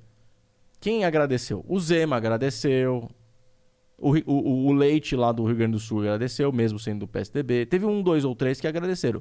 Os outros que são mais oposição deixaram passar, não avisaram a população que estavam fazendo isso e ficaram atacandinho, entendeu? Entendi. Mas eu vi quanto que foi, entendeu? Ficaram atacandinho, é Atacandinho. muito bom. É verdade, né? Beleza. Segunda coisa que o, que o Bolsonaro fez, né? O governo federal fez pelo Guedes. Foi as linhas de auxílio né, e de crédito para empreendedores. Teve muita gente que não conseguiu acessar, mas teve muita gente que conseguiu acessar. Que aí não é auxílio emergencial dos 600 reais. É outra coisa. pra linha fazer de crédito a pra- empresa. Exato. Sua empresa está sem fluxo de caixa, você está Tem que ferrado. pagar os salários. Tem que pagar salário para não mandar nego embora para continuar a coisa funcionando. Até e porque aí, ninguém, nenhuma empresa quer mandar embora, porque também é um custo danado. Óbvio. E também, cara, você não. Pô, você não sabe quando que vai durar a pandemia. Ninguém É, sabia no começo, mais entendeu? inteligente era, pô, É manter. vai passar, é. Exato. Vocês lembram? A gente falou assim, daqui a três meses tá- já acabou. Com certeza. Então, essa linha foi muito importante. Eu conheço, porque eu rodo muito a cidade, sempre rodei, muita gente, milhares de empresas que conseguiram manter os empregos por causa dessas linhas. Segunda coisa, muito importante. E terceiro, o auxílio emergencial, que era 200 que o Bolsonaro tinha proposto, mas era 200. Não era zero. Entendeu?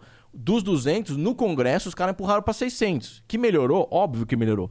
Mas, cara, eu conheço o Guedes, tá? Eu conheço o Guedes pessoalmente. Assim, inclusive, fui para Brasília para quê? Para encontrar com ele, para entender qual era a política do governo fe- federal durante a pandemia. Eu não fiquei só aqui "Ah", no Twitter, entendeu? Eu fui lá, peguei o voo, fui para Brasília, igual fiz ontem. Sentei lá e falei, e aí, Guedes, me explica, cara. E ah, Sabará, tal, tal, tal, tal. Ah, legal. Obrigado pela explicação. Eu vi o cara se esforçando pra caramba, entendeu? Pra conseguir cumprir os 600 reais. Os 200 iam durar mais. Entendi. Ia ferrar menos a economia. Mas ia ajudar as pessoas. Virou 600. Então, cara, posso falar? Nesse momento, o pessoal fala, ah, mas você é liberal, né? Como é que você defende um auxílio emergencial do Estado? Eu falo, pois é, não foi o Estado que mandou fechar? Então, em, em- em condições extremas onde o Estado manda fechar, ele tem que ajudar. Em condições normais, não. Aí tem que deixar o, mercado, o livre mercado funcionar. Então, é, é- Ah, Até eu não sei se eu concordo, na verdade. Eu acho que eu. eu- é, é que eu, eu, na verdade, eu gosto muito da ideia de é, renda entrando todo mês, independente do que a pessoa faça. Eu acho que isso pode.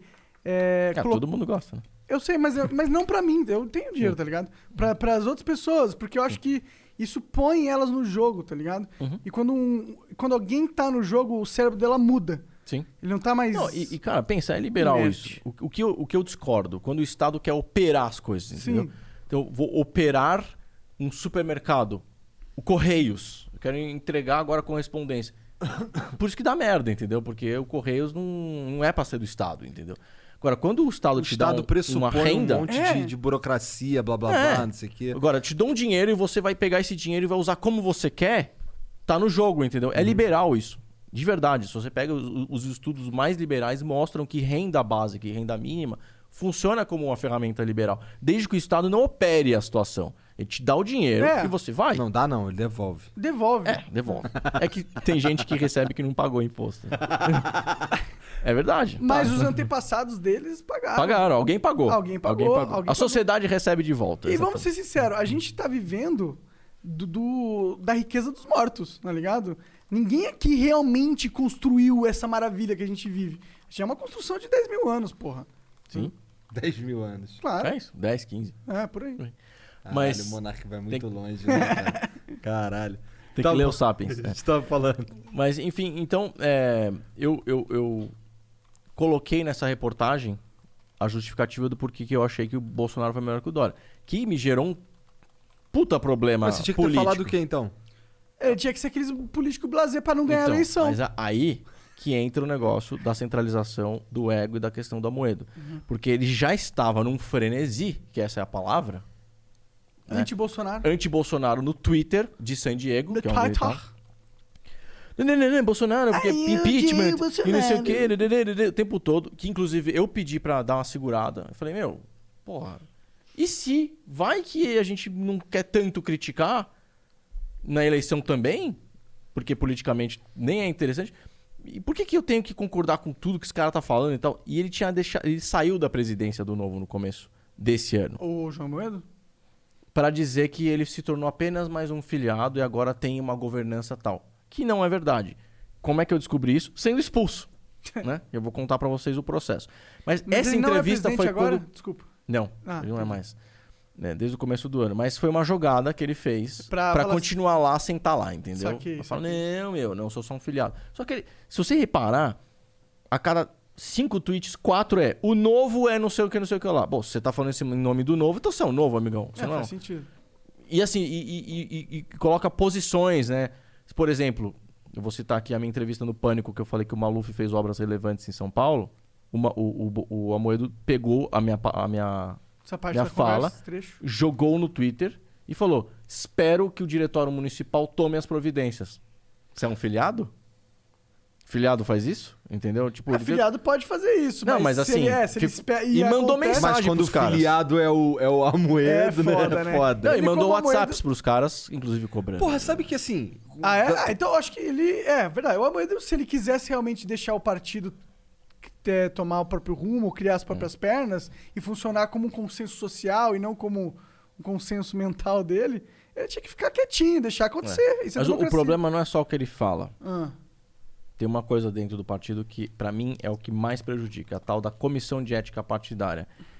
Que é uma, uma espécie de uma polícia que tem dentro do novo, que ninguém sabe quem são os caras. São cinco caras meio enigmáticos, assim. Quem são? Não sei quem são. Ninguém, ninguém Sério? nunca viu. E eles, e eles são nomeados pelo diretório nacional, ou seja, eles não estão envolvidos no dia a dia do municipal, estadual, do nacional, é, do municipal, municipal es- estadual, porque o, o municipal, quem elege os presidentes e vice-presidentes do municipal são os filiados de cada município. Uhum. Quem elege o presidente e o vice-presidente do estadual são os presidentes e vice-presidentes do munici- dos municipais. E o nacional, por enquanto, é os caras que começaram com a Moedo, entendeu? Não deu tempo de renovar. Então, lá no nacional, é o Amoedo que manda. E assim, quando eu digo Amoedo, é ele e esses caras, entendeu? Que é, um- é um grupinho. você- até você não sabe quem é? É, alguns eu sei, E outros não. até outros você eu descobri uns- que eu fui atrás, Entendi, e outros eu não sei. Caralho, né? pouquíssima gente até sabe. você. Muita pou- muito pouca gente sabe quem são esses caras, entendeu? Por que, que um partido é tão misterioso, mano? Então, aí que tá. É, pra esse tipo de situação acontecer, pra garantir que a agenda que o Amoedo e esses caras querem aconteça, tá? Então, essa é a parte, vamos dizer assim, nebulosa do novo. Pô, mas eu acho muito tosco, porque assim, você tava falando. Esse, esse caso específico aí do pânico, você tava falando de algo legal que uma outra gestão fez. A pergunta do Emílio pra mim foi direta, assim. Sabará, quem você acha que foi um bom prefeito em São Paulo? Falei, puta, uma pergunta chata de responder, que você fala... Vai queimar. Qualquer um que eu falar é uma merda, É. entendeu? O certo, se fosse hoje, eu ia falar assim: ninguém, vou ser eu. Sabará prefeito, vai ser o único prefeito bom. Beleza. Podia ter Aí o Emílio, assim. ah, tá, beleza. É, eu fiz 15 é, mil anos. isso, ok. Mesmo 15 mil vezes. Ok, é. Só que aí eu falei assim: da cidade, ele falou, é, ou do estado de São Paulo, os melhores prefeitos. Não, aqui na cidade. Eu falei, cara, se for pra pa- parar pra pensar em obras, o Maluf eu acho que foi o que mais fez obras, cara. Qualquer Faria Lima que você tenha que chegar, Juscelino, eh, eh, eh, Roberto Marinho, os túneis e tal, eu lembro. Foi a minha fase de, de, de criança, entendeu? Aqui em São Paulo, que eu lembro que tinha obra pra caramba. Agora, justifica o cara ter roubado e feito o que fez? Não, uma bosta o cara ter roubado. Foi condenado, foi preso. Uma merda, não Até deveria a ter Interpol roubado. procura ele, né? Sim, sim, não. Já pegou e já foi Já preso. pegou? né? A Interpol pegou condenado. É, É, por Malufão. causa da assinatura do, do dinheiro que foi pra fora, né? Ah, é? Mas, Mexeu sim, com lá fora cara, não tem esqueminha, não. O que eu falei é com relação às obras. E deixei muito claro. Beleza, meu, é meio politicamente incorreto falar a palavra Maluf? Talvez seja, entendeu? É, é meio complicado falar. Mas assim, Mas de verdade. é o que é, né? Se ele foi o cara que mais fez obras, ele foi o obra, cara que mais assim, fez obras. Pô, eu poderia ter falado, os caras falam, meu, cita o. Mas cita- e as outras áreas do governo dele? Tipo, segurança... É, então, eu, eu nem, eu nem, nem cheguei, porque não deu tempo. Sabe como é o pânico, né? Aquela, Sim, ah, aquela ligado. confusão, É. deve vir aqui, não sei o quê. Ah, Marisa Monte tá chegando, vamos ter que fazer. Então, é, é, eu fui falei super rápido e falei, olha, eu, se eu fosse falar de obras, eu falaria do Maluf, mas é difícil e tal, porque ele também roubou, então não- dá pra ficar. Cara, eu só falei isso, entendeu? Beleza. Terminou o programa. O resumo que a Jovem Pan fez e joga no YouTube deles e no site, nem, nem entrou essa parte do Maluf, porque eu falei de outras coisas também. Aham. O Amoedo recortou exatamente essa, fa- essa fala, jogou no Twitter e falou: Espero que o partido tome presidência. É ina- inadmissível um candidato do novo falar que o Maluf tem alguma coisa de bom. É, por quê? Enfim, foi a mesma coisa que aconteceu quando eu falei da entrevista do Bolsonaro, Aham. do Dória. Entendi. Entendeu? Assim, é inadmissível elogiar alguma coisa do Bolsonaro. Então, de julho, a do, do Maluf já foi em setembro. De julho até setembro, teve várias situações que eu começaram me- como os caras começaram a me capar. Veio vice-presidente do diretor nacional almoçar comigo. Escuta, Sabará, sua visão com o Bolsonaro tá complicado, não sei o quê. Então, não, mas é minha. Então, minha visão, pô. Tá lá no, no, no- no Estatuto Novo que liberdade de expressão é um dos maiores valores do novo. Pô, eu tenho direito de achar que o Bolsonaro fez uma coisa boa. Eu não tenho direito agora de achar. Tem que Pensar Claro, claro, exatamente igual ao Amoedo. Não, mas o Amoedo tá criticando. O problema é dele. Ele escolheu criticar, agora eu tenho que seguir o que o cara tá escolhendo fazer? De jeito nenhum, entendeu? Então, cara, se tiver que criticar- o Bolsonaro, eu vou criticar. Agora, se tiver que elogiar, eu vou elogiar e não vou ficar baixando a cabeça, é entendeu? o certo, né? Que foi aí que pegou com os caras. Porque no novo, os caras abaixam a cabeça pro Amoedo. Entendi. Eu não abaixei a cabeça, entendeu? Eu falei, eu acredito. E aí, meu, os caras começaram inventandinho coisinha, entendeu? De repente me li- liga um jornalista pra falar com a minha assessoria de imprensa. É, o Sabará, ele estudou na FAP um semestre, mas falaram que ele se formou porque não sei o quê. Aí, olha a sacada com os caras. Manda uma mensagem pra FAP falando assim, o Sabará se formou em Relações Internacionais na FAP? O que, que a FAP vai responder? Não. Não. Joga na imprensa. S- s- faculdade desmente Sabará e diz que ele não, não se formou lá. Eu nunca disse que eu me formei lá. Nunca disse. Então eles mentiram. Eu pô. sempre disse que eu cursei, porra. Sim. Enfim, então eles começaram a fazer essas jogadinhas e, e, assim, é de uma forma covarde, porque o cara joga. Falei que eu Eu fico puto, ficaria né? Cara. Falei que eu... Ó, você não ficaria puto? Eu ficaria super Pô, puto, e quando eu cara. comecei a perceber que tava acontecendo, eu falei. E eu vi, eu sabia, porque o jornalista falava quem que tava, quem que tava fazendo, entendeu? Eu conheço jornalistas, cara. Eu tô na vida pública há quatro anos. Sim, sim. Ah, é um cara do novo. É do cara de- do diretório municipal. Então os caras começavam assim. Porra, caralho, os próprios Tinha uma caras- trilha que de doideira, merda. mano. Isso, isso assim, foi várias vezes, entendeu? Aí, a, a gota d'água foi é, esse negócio do Maluf que um menino de 19 anos, nada contra pessoas de 19 anos comentarem política, cara. Beleza, tem gênio de 19 anos. Um cara de 19 anos de Santa Catarina, que nem é daqui, entrou na CEP, que é nessa comissão de ética, que na verdade é uma fraude, são cinco caras que ficam lá assim. Se precisar tirar alguém pra não desagradar o Amoedo, alguém entra com a denúncia, eles acatam e tiram o cara, entendeu? Entendi. Então é tipo uma polícia que eles têm que, em último caso, eles vão lá e caçam o cara, entendeu? Então, tudo funciona muito bonitinho, pro forma, e tem isso aqui também, entendeu? Saquei. Que é assim que caçaram o Salles, é assim que tiraram o Roberto Mota, O o, Salles Lira. tá fora também? Foi expulso também. Entendi. Todo Vale- mundo que ganha alguma proeminência é É, expulso. vou citar aqui Ah, todo dois mundo outros... que mantém a própria, a própria forma de pensar, Isso. aparentemente, né? É, É. isso. Dois outros caras que vale a pena olhar a história deles com o novo, que foi bem parecido comigo, é o Roberto Mota, que foi ele que teve a ideia de fazer o novo, não foi Amoedo. Sério? Foi expulso pelo Amoedo quando ele quis ser candidato a prefeito do Rio. Ai, caralho. Porque o Amoedo não queria que fosse ele. Por que quê? fosse uma mulher lá, amiga dele lá. Ah, Porque eu queria. entendi. Ele não quer, entendeu? E o Mota, amigo de infância dele, foi expulso. O Lira também, que foi, que foi candidato a vereador pelo Novo eleito, no meio do mandato dele, em 18, quis ser candidato a deputado federal. No Novo tem uma regra que você não pode sair no, no mandato para candidatar outro. E aí, só que assim, não tinha essa regra ainda. Ele foi, o Novo entrou na CEP para tentar caçar o cara. Ele foi com liminar. E conseguiu se candidatar. Não se elegeu, mas foi. Foi até o final. Mas foi expulso. Entendeu? Então tem várias histórias de pessoas que não abaixaram a cabeça e foram expulsos. E eu falei, cara, eu sou candidato a prefeito. Eu participei de um processo seletivo de seis meses. Depois dos seis meses, eu tô já um ano trabalhando. Tem 34 vereadores, 260 voluntários, tem uma vista, tem aqui, tem um escritório que eu. Tudo eu bancando. Cara, eu não posso ter a minha liberdade de ser o candidato que eu quero? Óbvio que posso, né? Só que eu sabia que isso poderia. Ia, Implicar agora eu não sabia a que nível poderia ir, entendeu? Entendi. Aí entrou esse moleque, né? Que é um moleque, né? Um, um tal de Cauã, Um jovem. de 19 anos, lá de Santa Catarina, pedindo a cassação da minha candidatura porque eu tinha citado as obras do Maluf. Hum. Cara, assim, qual que é a condição pra alguém entrar com uma denúncia na, na comissão de ética? Ser filiado. Tem 40 mil filiados no Brasil. Entra um filiado de qualquer lugar falando, eu não quero você aqui porque você tá de vermelho, e as pessoas aceitam a Não, denúncia. o absurdo é elas aceitarem. eles né? acataram e Então eles, suspenderam. eles acataram esse moleque Acataram, acataram. de 19 anos. Aham.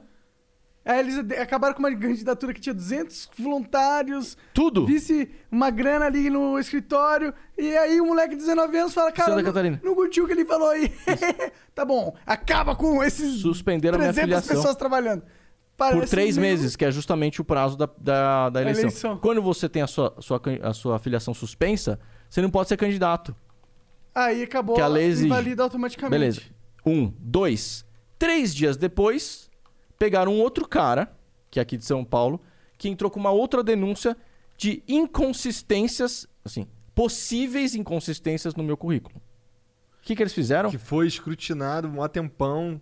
Porra, depois de um ano e meio que os caras estavam lá. Mas assim, não foi a, comi a comissão de processo seletivo que fez isso. Foi um cara X. É a mesma coisa que você, filiado do novo, fala assim: Ah, eu tô achando que o, o currículo do Sabará tem algumas coisas inconsistentes. Denunciou na, na, na comissão de ética os caras acataram também. As duas. As duas. Quem que são esses caras? Então, esses caras aí são Esses Ah, caras, ah, são os nebulosos. misteriosos? esses. Esses. Ah, tananana. Esse. Aí o cara, eles acataram e aí suspen- suspenderam sem, sem assim. Cara, eles podiam ter falado assim: Ô, peraí, isso é sério, o currículo. Vamos chamar o Sabará pra uma conversa. Ver qual é. Vamos dar uma última olhada antes da eleição, porque aí era três dias antes de começar a campanha. Três dias, cara. Dava tempo. Entre tudo isso aí, teve a convenção partidária.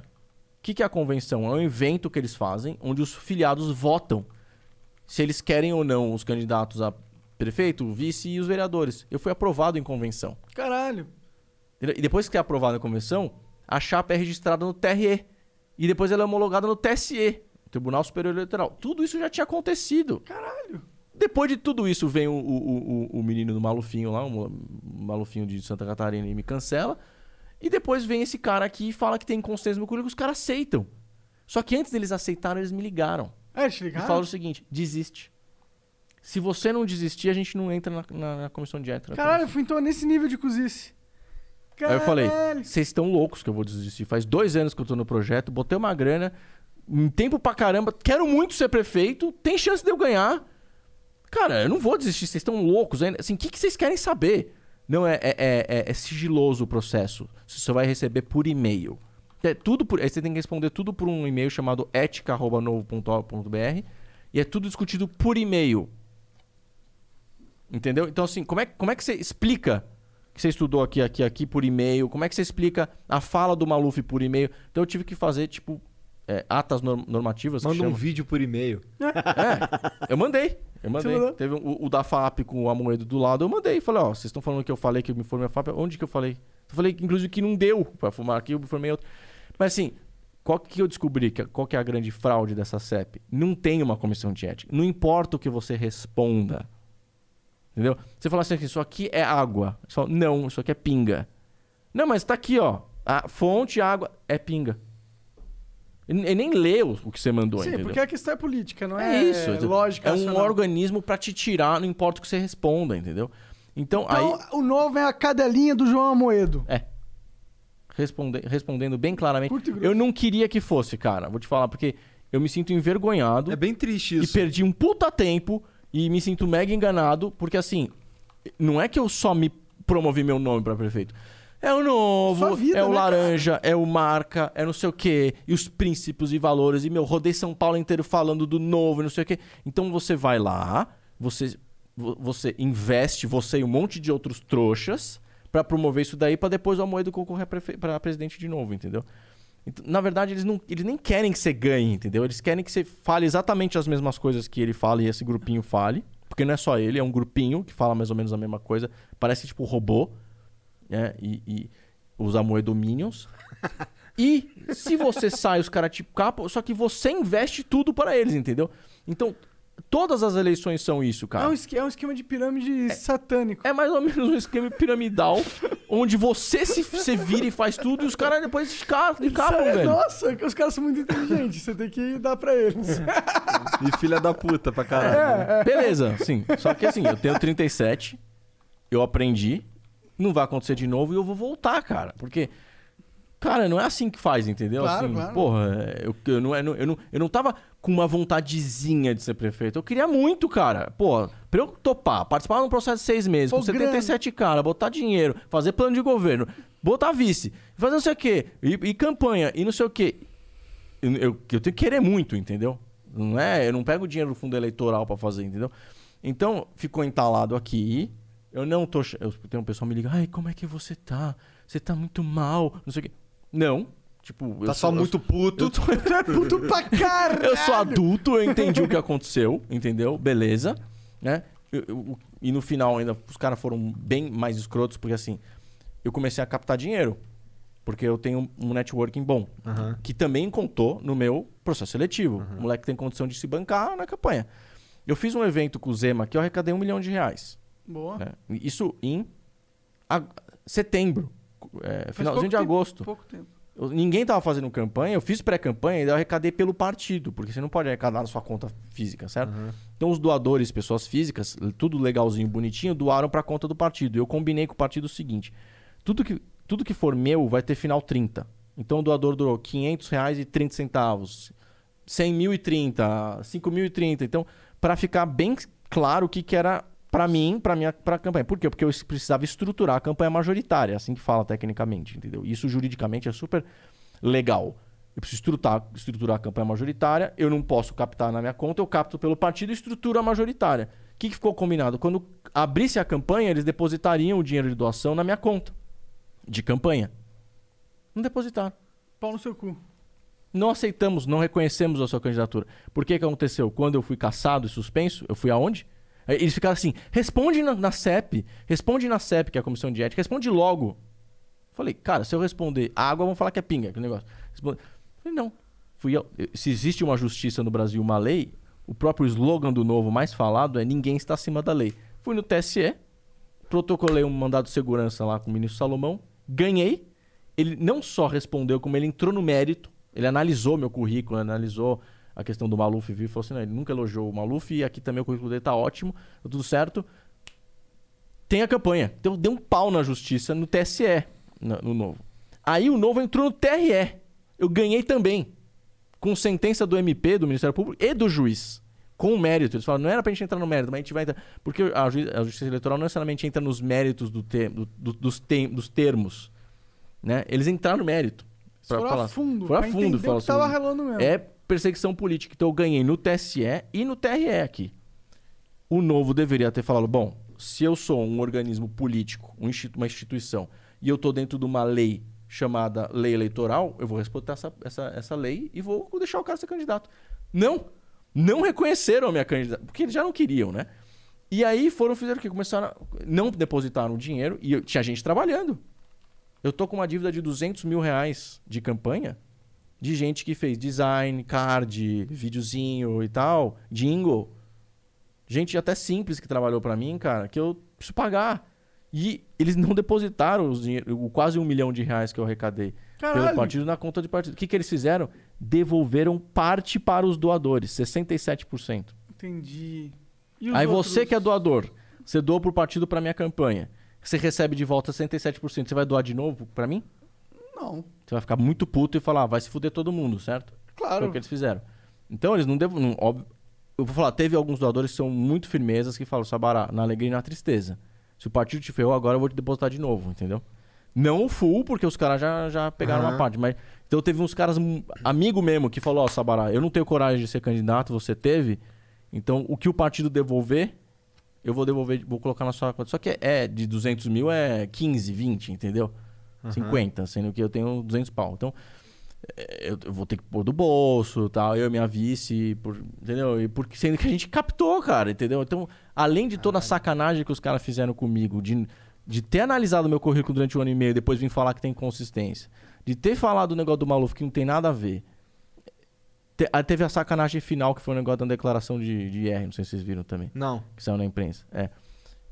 Quando você vai declarar os seus bens, quando você vai se candidatar, você tem que declarar os seus bens. Aham. E aí a legislação fala o seguinte: você pode declarar os- a fotografia do seu IR, que você declarou, né, que todo ano você faz lá, ou você é, abre e coloca o valor venal ou de mercado do seu imóvel, os valores das cotas da sua empresa, etc. E tal. O que, que eu fiz? Não declarei nada. Por quê? Porque não estava na hora ainda. Você declara na véspera da eleição. Você, você protocola o quê? O, o, o, o plano de governo e o seu declaração de bens. Eu tô fui com a minha namorada no aniversário, no, no final de semana. Tô voltando uma semana antes da campanha. Da, da- voltando na estrada, toco o telefone, uma pessoa do partido. Você viu sua declaração de bens aqui? Eu, não, não declarei ainda. Declarou, declarou, tá no TSE. Falei, não, mas então deve ser um rascunho, porque algum advogado do partido deve ter feito, mas eu ainda não fiz minha declaração oficial. Não, não, tá lá e é muito ruim, tá 15 mil reais. Eu falei, mas como assim 15 mil reais? Eu tenho minha empresa, tenho que declarar. Não, então tá assim. Eu acho que eu entendo como é, entendi que, que, que tá, mas eu posso te ajudar, não sei o que. Eu parei o carro no meio da estrada, liguei pro advogado e falei, meu, a gente declarou. Ah, então, o partido forçou a gente, falou que era importante fazer e tal, então eu declarei o IR do jeito que tava a fotografia do dia. Falei, não, cara, mas tem, tem patrimônio, tem coisa pra. Ah, não, então a gente retifica. Tá bom. Falta uma semana pra, pra, pra eleição, a gente retifica. O que, que o novo fez? Jogou na imprensa. Caralho. Entendeu? Ô, Jogar os caras são espertos, Os velho. caras te Vocês- fritaram Retificou. por raiva, né, cara? Aí eu falei, Dá- "Não." só que aconteceu, o que que eles acharam que eu fosse fazer? Que eu fosse desistir, cara. Eu falei, não, vou até o final, cara, não é isso que eu quero, não é o que eu acredito. Se- aliás, se eu fui bem aprovado no processo seletivo, então eu tenho que ser o cara que não desisto. Eu virei pro próprio partido e falei assim: vocês querem um, pre- um prefeito molenga, o cara que desiste com qualquer problema? Eu vou provar pra vocês se vocês escolheram o cara certo ou o errado, né? No caso de vocês agora. É. Eu vou até o final. E pá, pá, só ganhei na, no TSE, ganhei no TRE e continuei. Só que eles foram na minha vice. Se a vice desiste, ou o vice desiste, quem tem a preconização legal de colocar o vice é o partido. Que isso é uma falha na lei, entendeu, cara? Pô, deveria ser. A minha, minha vice desistiu, eu tô ponho o vice, pô. Por que, que tem que ser o partido necessariamente que tem que fazer, entendeu? Sim. E daí conversaram com ela, deram uma pressionada, ela começou a ficar muito desgastada, porque é uma situação, ficavam jogando todo dia na imprensa, entendeu? E até aí eles não estavam jogando ela. Só, só você, você quer É, bode expiatório. Mas daí que começaram a... é, vai começar a coisa dela. Daí ela falou, puta, meu nome, meu... eu- Aí, você mano- aguenta, você é louco, entendeu? Eu vou mesmo, porque eu falei, eu quero ser prefeito, pô. E você era da iniciativa privada, né? É, mas ela também. Ela também? Também. Ela foi mercado financeiro a vida inteira Ah, e tava entendi. em Brasília lá fazendo o que eu tô fazendo, que é contribuir com a sociedade. Mas, cara, é difícil pra ela, entendeu? Eu entendo ela. E daí ela falou, ó, Sabará, eu não tô aguentando mais, depois de um mês de briga, eu vou sair. Daí eu falei, bom, e o novo vai indicar vice? Não. Foi assim que acabou minha candidatura. Não foi eu desistindo. Foi legalmente inviabilizando porque não teve vice. Checkmate é, burocrático na sua cabeça. Então, é, aprendizados, cara. Primeiro é o que a gente já falou aqui. Não dá pra você criar um negocinho próprio seu, com dono, no ambiente público. Fazer coisas privadas no ambiente público, cara. Tem que ser transparente. Não adianta só não usar dinheiro público, não adianta só é, ter ficha é, limpa, ter processo seletivo, ter não sei o que. Cara, tem que ser ético e transparente em tudo, como você escolhe o candidato. É, não, não, não fazer isso que fizeram comigo, cara. Pô, há três dias da, da, da campanha, fritar e destruir. Porque os vereadores se ferraram pra caramba. Quando você não tem candidato majoritário, um não puxa voto pro- proporcional. Não, aí tem, dá pra ver que todas as atitudes dele não é uma atitude que, vi, que visa uma construção e um fortalecimento do partido. E sim umas decisões que visam a construção e o fortalecimento do João Moedo apenas. Sim. Então aí você tem toda uma, uma máquina política pra construir uma personalidade, parece ser apenas um, sei lá, um empreendimento muito egocêntrico e Isso. doentio. E, e que tem fim. Porque, assim, na verdade, no fim de acabar. Porque pensa assim. ah, tem? ele- Bom, se os caras tiveram 200 mil votos em 2016, aí eles tiveram 22 milhões de votos em 2018. Uhum, Porque aí virou nacional e elegeu o Zema. uhum. O Zema voto pra caramba, 800 e pouco, 850 municípios em Minas. Aí você fala assim: ah, beleza, então agora elegeu um governador. Quantos prefeitos dos 850 e poucos municípios eles vão lançar em Minas? Cara, pra caramba, centenas. Três. Só aprovaram três caras pra ser prefeito em Minas, entendeu? Por quê? Por quê? Porque é o carinha que na Que processo seletivo entendi. não ameaça exatamente, tem que falar o que não sei o quê. Então, o processo seletivo, ele tem... Ele acaba tendo duas, duas motivações. Um é ver se o cara é capacitado e segundo se o cara vai ficar ali no cabresto, entendeu? Que eu acho que eles se enganaram comigo. Depois, no meio do processo, viram que eu- comigo não rola esse negócio de cabresto. Entendeu? Eu falo o que eu acho, entendeu? E, E- mantenha isso, tá? Óbvio. Se você for Com certeza, cara. Mas eu vou continuar mesmo. Não fique traumatizado. É, não. Pô, mas eu, e eu agora já aprendi. Qual, mas e aí qual, qual partido agora que tu tá olhando? Vai ser foda, cara. É, assim, tudo de eu- filha eu já da recebi puta. várias Propostas. propostas. É, você é um cara que tem. é, pô, você foi secretário do, da- do município, foi presidente do fundo lá, pica. Você tem uma experiência da hora aí, né, cara? Não, eu conheço Você ainda uma- parece é- o Jake Gyllenhaal. Quem que é esse Quem que é cara? esse cara? É o cara do... É, ele fez... Light to Me? Não, ele fez Brokeback Mountain. Não sei. É um cara... Vou olhar depois. Ah, Jake? ele- É, Jake Gyllenhaal. Jake. Hã? Pô, é que eu não lembrei outro, irmão. é que eu não lembrei. Brokeback... Ele não é da vibe do Brokeback, não? Não, a cara dele.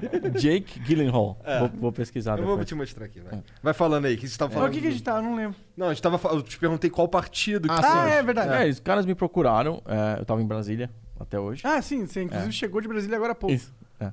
E, então, assim, eu tô conversando com bastante gente. Eu, eu sou de direita, né? Acho Dá pra ficou claro, perceber, dá pra sim. perceber. Eu, eu, eu, gosto muito de, de uma direita e de construir pautas que não sejam preconceituosas. No, Esse cara aqui, ó. Ah, sei, sei. Deixa eu ver, quem deixa eu ver. é. É, o cabelo é parecido. Caralho, é, você Não deu uma parece? moral pro cara aí, que esse cara Ah, é bonitão, parece um ele não é tão pouco, bonitão parece um assim, É, pô. galanzão, cara. Não, fiquei feliz. O novo me aloprando e o cara me elogiando. É, aqui, ó, aqui, ó. Que bom. Vou- Parece, parece um Vou ficar pouquinho. feliz.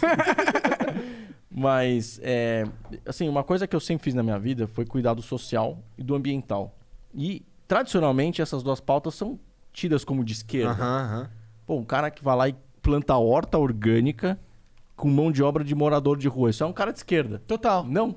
Eu, eu sou mega de direita porque, cara, inclusive as hortas que a gente planta, eu vendo pro Pão de Açúcar. Que ela para de pé, entendeu? Porque gera emprego e não é a horta Senão é foda, comunitária que doa o negócio e depois acaba, entendeu? Sim, tem que ter uma lógica que seja Isso. autossustentável. Então, o que eu proponho contribuir seria uma direita assim, entendeu? Sem preconceito com pauta, entendeu? Cara, social tem que ser o social com emprego. Quem que dá emprego? É a direita, cara. É quem é, é o capitalismo, meu. O capitalismo Mas por que, que é ser a bom. di- direita essa merda? Eu não gosto de direita, Não, cara. Eu no, não gosto de direita no sentido de respeitar e aceitar que o capitalismo pode ser bom. Sim. Nesse sentido, entendeu? Sim, claro, mas isso tem que ser a direita? Não, é porque se, se você chega pra um cara de esquerda e fala do capitalismo, ele já faz assim na hora. É. Ah, sim, mas Nesse é- sentido, entendeu? Mas, Mas é então, tá- a, gente, a crítica é justamente a esses caras. Isso. Sim, é. pra mim é que qualquer cara que se auto-intitula esquerda ou direita, eu falo, mano, pra Hum. É muito quê? raso, é. Vo- Você é um ser humano, mano. Você não é, Sim. você tem dois lados, tá ligado?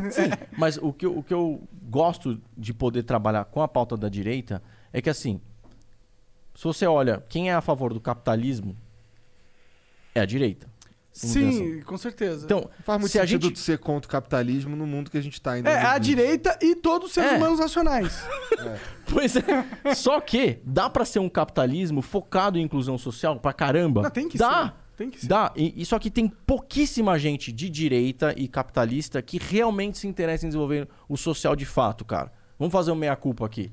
Pô, sou capitalista, sou, sou terceira geração de um grupo empresarial, cara. Eu vou falar mal do capitalismo? Não. Mas eu vou combinar, é combinado que a gente tem que olhar e ver que as empresas podem fazer um papel melhor no social. Na verdade, pra mim é uma questão muito Né? mais egoísta. O lucro pode servir muito pra incluir pessoas, entendeu? Pode. É, e eu fiz isso a que- vida inteira, entendeu? Eu acho isso incrível, entendeu? Incluir pessoas gera lucro. Sim. Essa é a parada. Não- É- não não, é, é- uma parada tipo não é altruísta. antagonista, né? É, é. Tipo, Exato. incluir as pessoas no jogo fortalece o jogo. Uhum. E, e- e, tipo, se você é top 1 no jogo mais pica, você Isso. tem mais dinheiro. Exato. Não, vamos citar o exemplo do McDonald's com morador de rua. Cara, o Paulo Camargo, o presidente do McDonald's, ele falou: Sabará, os meus melhores funcionários são os caras que estavam na rua que você trouxe. Porque o cara abraçou essa oportunidade num nível que ele, cara, pô, o cara tá com crachá. O cara tava dormindo embaixo de um viaduto, três meses depois ele tá com um crachá, um uniforme, hora pra entrar, hora pra sair. Cara, um salário no final do mês, benefício, vai alugar o quarto dele, vai comprar o apartamento dele. Sabe? Então os caras agarram. A questão é como construir esses projetos, entendeu? Então, o que eu gosto e que tá me dando, tão me dando a oportunidade de fazer agora que eu fui expulso do novo, que aliás a direita inteira tá falando, você ganhou um presente, cara. Puta presente ser expulso do novo. Assim, É? O que eu mais escuto é isso daí. Por que, que eles falam isso? Por causa, por causa desse, dessas- desse, desse ceitismo que o novo faz. ah, o entendeu? presente que você agora você tá livre pra Tô realmente livre, cara. ser um, poli Eu falo o que uma- eu quiser. político. entendeu? é, de verdade, Eu não. Posso que- falar aqui que o Malu fez obras em São Paulo relevantes e não, alguém não twittar lá "Ô, qual a providência que vai tomar. Vai se ferrar, cara. Sim, parece. Até porque é o seguinte, pra ir pro escritório do Novo na Faria Lima tem que passar pela obra do Maluf, meu puta hipócrita, entendeu?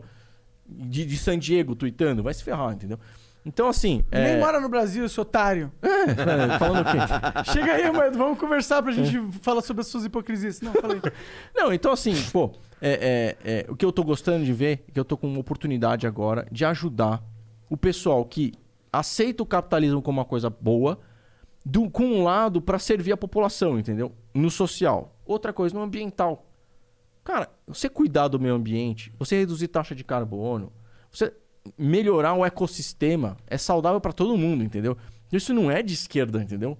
Zero de esquerda, cara. Eu botei de pé um negócio lá com meus parceiros da, da Arca, o Horta Social Urbana, que é esse programa. Cara, é lindo. Você chega na loja do Pão de Açúcar, tem uma gôndola escrito Horta Social Urbana, com um ex-morador de rua vendendo. Olha, compre o nosso alface, cara. A gente produziu ali no Jabaquara, num terreno baldio e tal. Olha que incrível isso, entendeu? Sim. Agora, isso dá pra replicar em um monte de coisa. Um, um programa que eu criei de biodigestor, que tem vários caras que fazem isso, né? Que é o famoso biosaneamento, que você consegue resolver o problema das fezes e urina na periferia sem essa BESP, cara. Com um biodigestor, que é uma fossa chamada de biodigestor, que custa 700 reais a 1.500 reais, que pega, coleta as fezes e urina e transforma em gás de cozinha. Ah, que foda. Caralho. E assim, é muito simples, cara. Você faz em dois dias um, um desses. Sério? Lá na Arca, na fazenda, todas as fezes dos caras iam pro biodigestor e iam pra cozinha, entendeu? Porque é, é, é metano. é o Caralho, gás- olha o ciclo da vida. Você Isso. come, aí você caga, o gás que você cagou faz a Cozinha. sua próxima comida. Cara, é exatamente isso, entendeu? E barato pra caramba, entendeu? Eu, eu mostro as fotos pra vocês aqui. E, cara, eu fiz isso já em parceria com em áreas in- invadidas, onde você não pode instalar saneamento, porque imagina que tem uma área invadida pelo, por um grupo, MST. Ou, ou MST, ou, ou pública ou privada.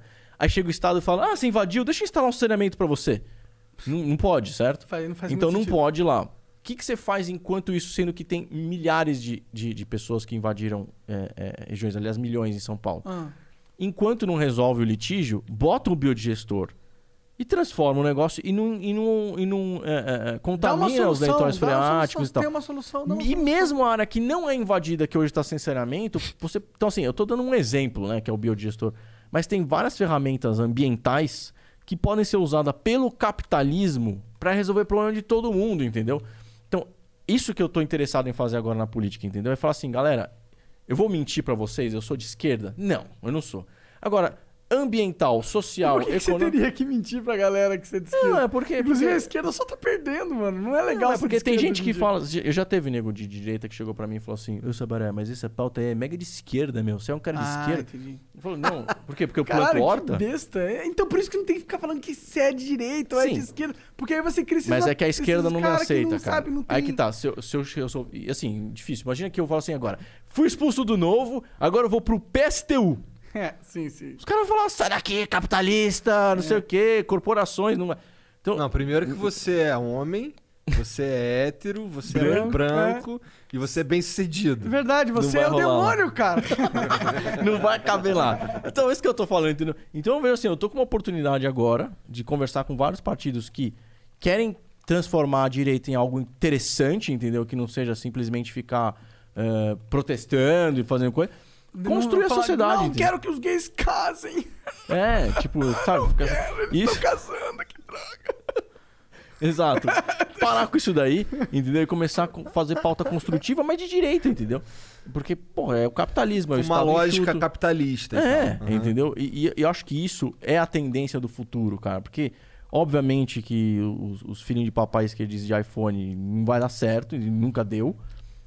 É, Eles vão sempre existir porque a gente, alguém paga eles, né? É porque a gente tem uma sociedade super rica. Isso, que paga para que sustenta os caras. Ao mesmo tempo, tem um outro grupo aqui que, pô, tá interessado num, num, numa São Paulo que tenha horta, que capte água de chuva, entendeu? Que funcione, que, funcione, que que, tenha painel fotovoltaico, é, e que, porra, e que desenvolva a parte ambiental e sustentabilidade sem ficar assim, não, não, isso é de esquerda, isso é de esquerda. Não, cara, vamos melhorar a nossa vida, entendeu? Claro. Só o ano passado, milhões de espécies foram extintas pra sempre. Pra é, sempre, dizem que cara. a gente tá numa. Na, na quarta massa extinção, quarta ou quinta, sei lá. Entra no Google e coloca Sexta, espécies sétima. extintas 2011. É, de 2011 a 2000 e, ou 2020. Tem lá vários Uma sites. porrada longs. de Cara, é, espécies. é assim, puta, um puta de um, de um, de um, é, felino incrível que a gente matou. acabou. Esse ele não volta mais, entendeu? Nunca mais. Aí a gente ah, tá querendo aumentar a expectativa de vida pra viver mais, certo? Sim. Sem o- os bichinhos legais, entendeu? Porra, é legal a gente viver mais com o bichinho legal também, entendeu? Tipo, É, não dá que pra ter ter os dois, entendeu? Dá, dá, tem que ter, né? Então, mas pra isso a gente precisa ter uma lógica de, de, de trabalhar a política e o capitalismo em prol de uma sociedade que não desmate, não devaste, não extingua espécies e que a gente possa combinar uma coisa e a outra, entendeu? Sim, que Pô, novas vou- espécies vou- surgem. Por isso que assim, a, a Reload, que é a empresa que eu criei, ela tem esse, esse viés de coletar garrafinha, porque eu falo assim, cara, uma garrafa de água, né? Essa aqui, essa aqui poderia virar um, um- um- um creme, por exemplo, certo? Por que não? Bota um creme aqui de pele, põe- Fechar, faz uma. porque isso aqui fica- vai ficar dois minutos na minha mão, em média. Globalmente, uma garrafa de água fica dois minutos na mão do ser humano. E dura 700 anos. É. Pô, É um por que, que eu não vou reutilizar, entendeu? Claro. Então eu pensei isso. E daí eu comecei a coletar, empregar morador de rua, pegar, colocar o shampoo dentro, o creme dentro e vender. Cara, isso não é capitalismo? É, pra Agora, caralho. não ajuda o meio ambiente? Também? De- E não o cara deixa a de garrafa. rua lá? É, tira o cara da rua, não deixa a garrafa ir pro oceano. Essas coisas de você combinar a consciência ambiental, o emprega- a empregabilidade e responsabilidade social com o capitalismo e a política, isso nunca aconteceu, é o que eu acredito. Eu, eu, eu posso ser esse, esse jovem, né?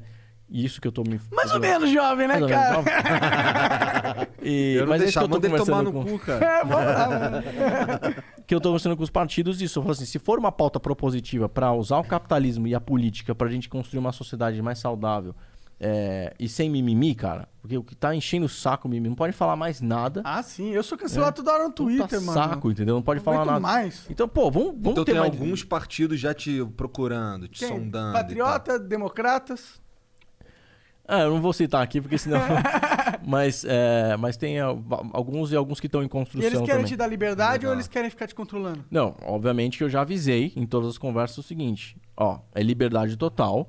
Óbvio que dentro do espectro de direita e. Claro, você não vai começar, aqui. sei lá, propor. O que, que a direita quer? É que eu não sei o que a direita Não, quer é propor tipo em dia. anti-arma, por exemplo. Chegar, Ah, não pode verdade. ter arma. Se eu falar isso, Verdade. não dá. Eu, eu, eu sou. Será que eu sou de direita, mano? É que eu não, eu não- eu não acho que esse negócio de direita é uma merda, é, ou de esquerda. Não, É que, tipo. Ih, cara. será que ele é de direita? a arma aqui, ó. O cara tá Verdade, armado.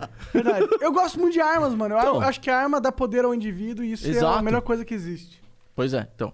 Eu jamais poderia construir alguma coisa e falar assim, não, eu sou desarmamentista. Não dá, entendeu? Claro. Então, dentro desse espectro de, de, de, de- de assuntos de direita conservador e que conserve as conquistas da sociedade, isso eu tô afim de, de contribuir, entendeu?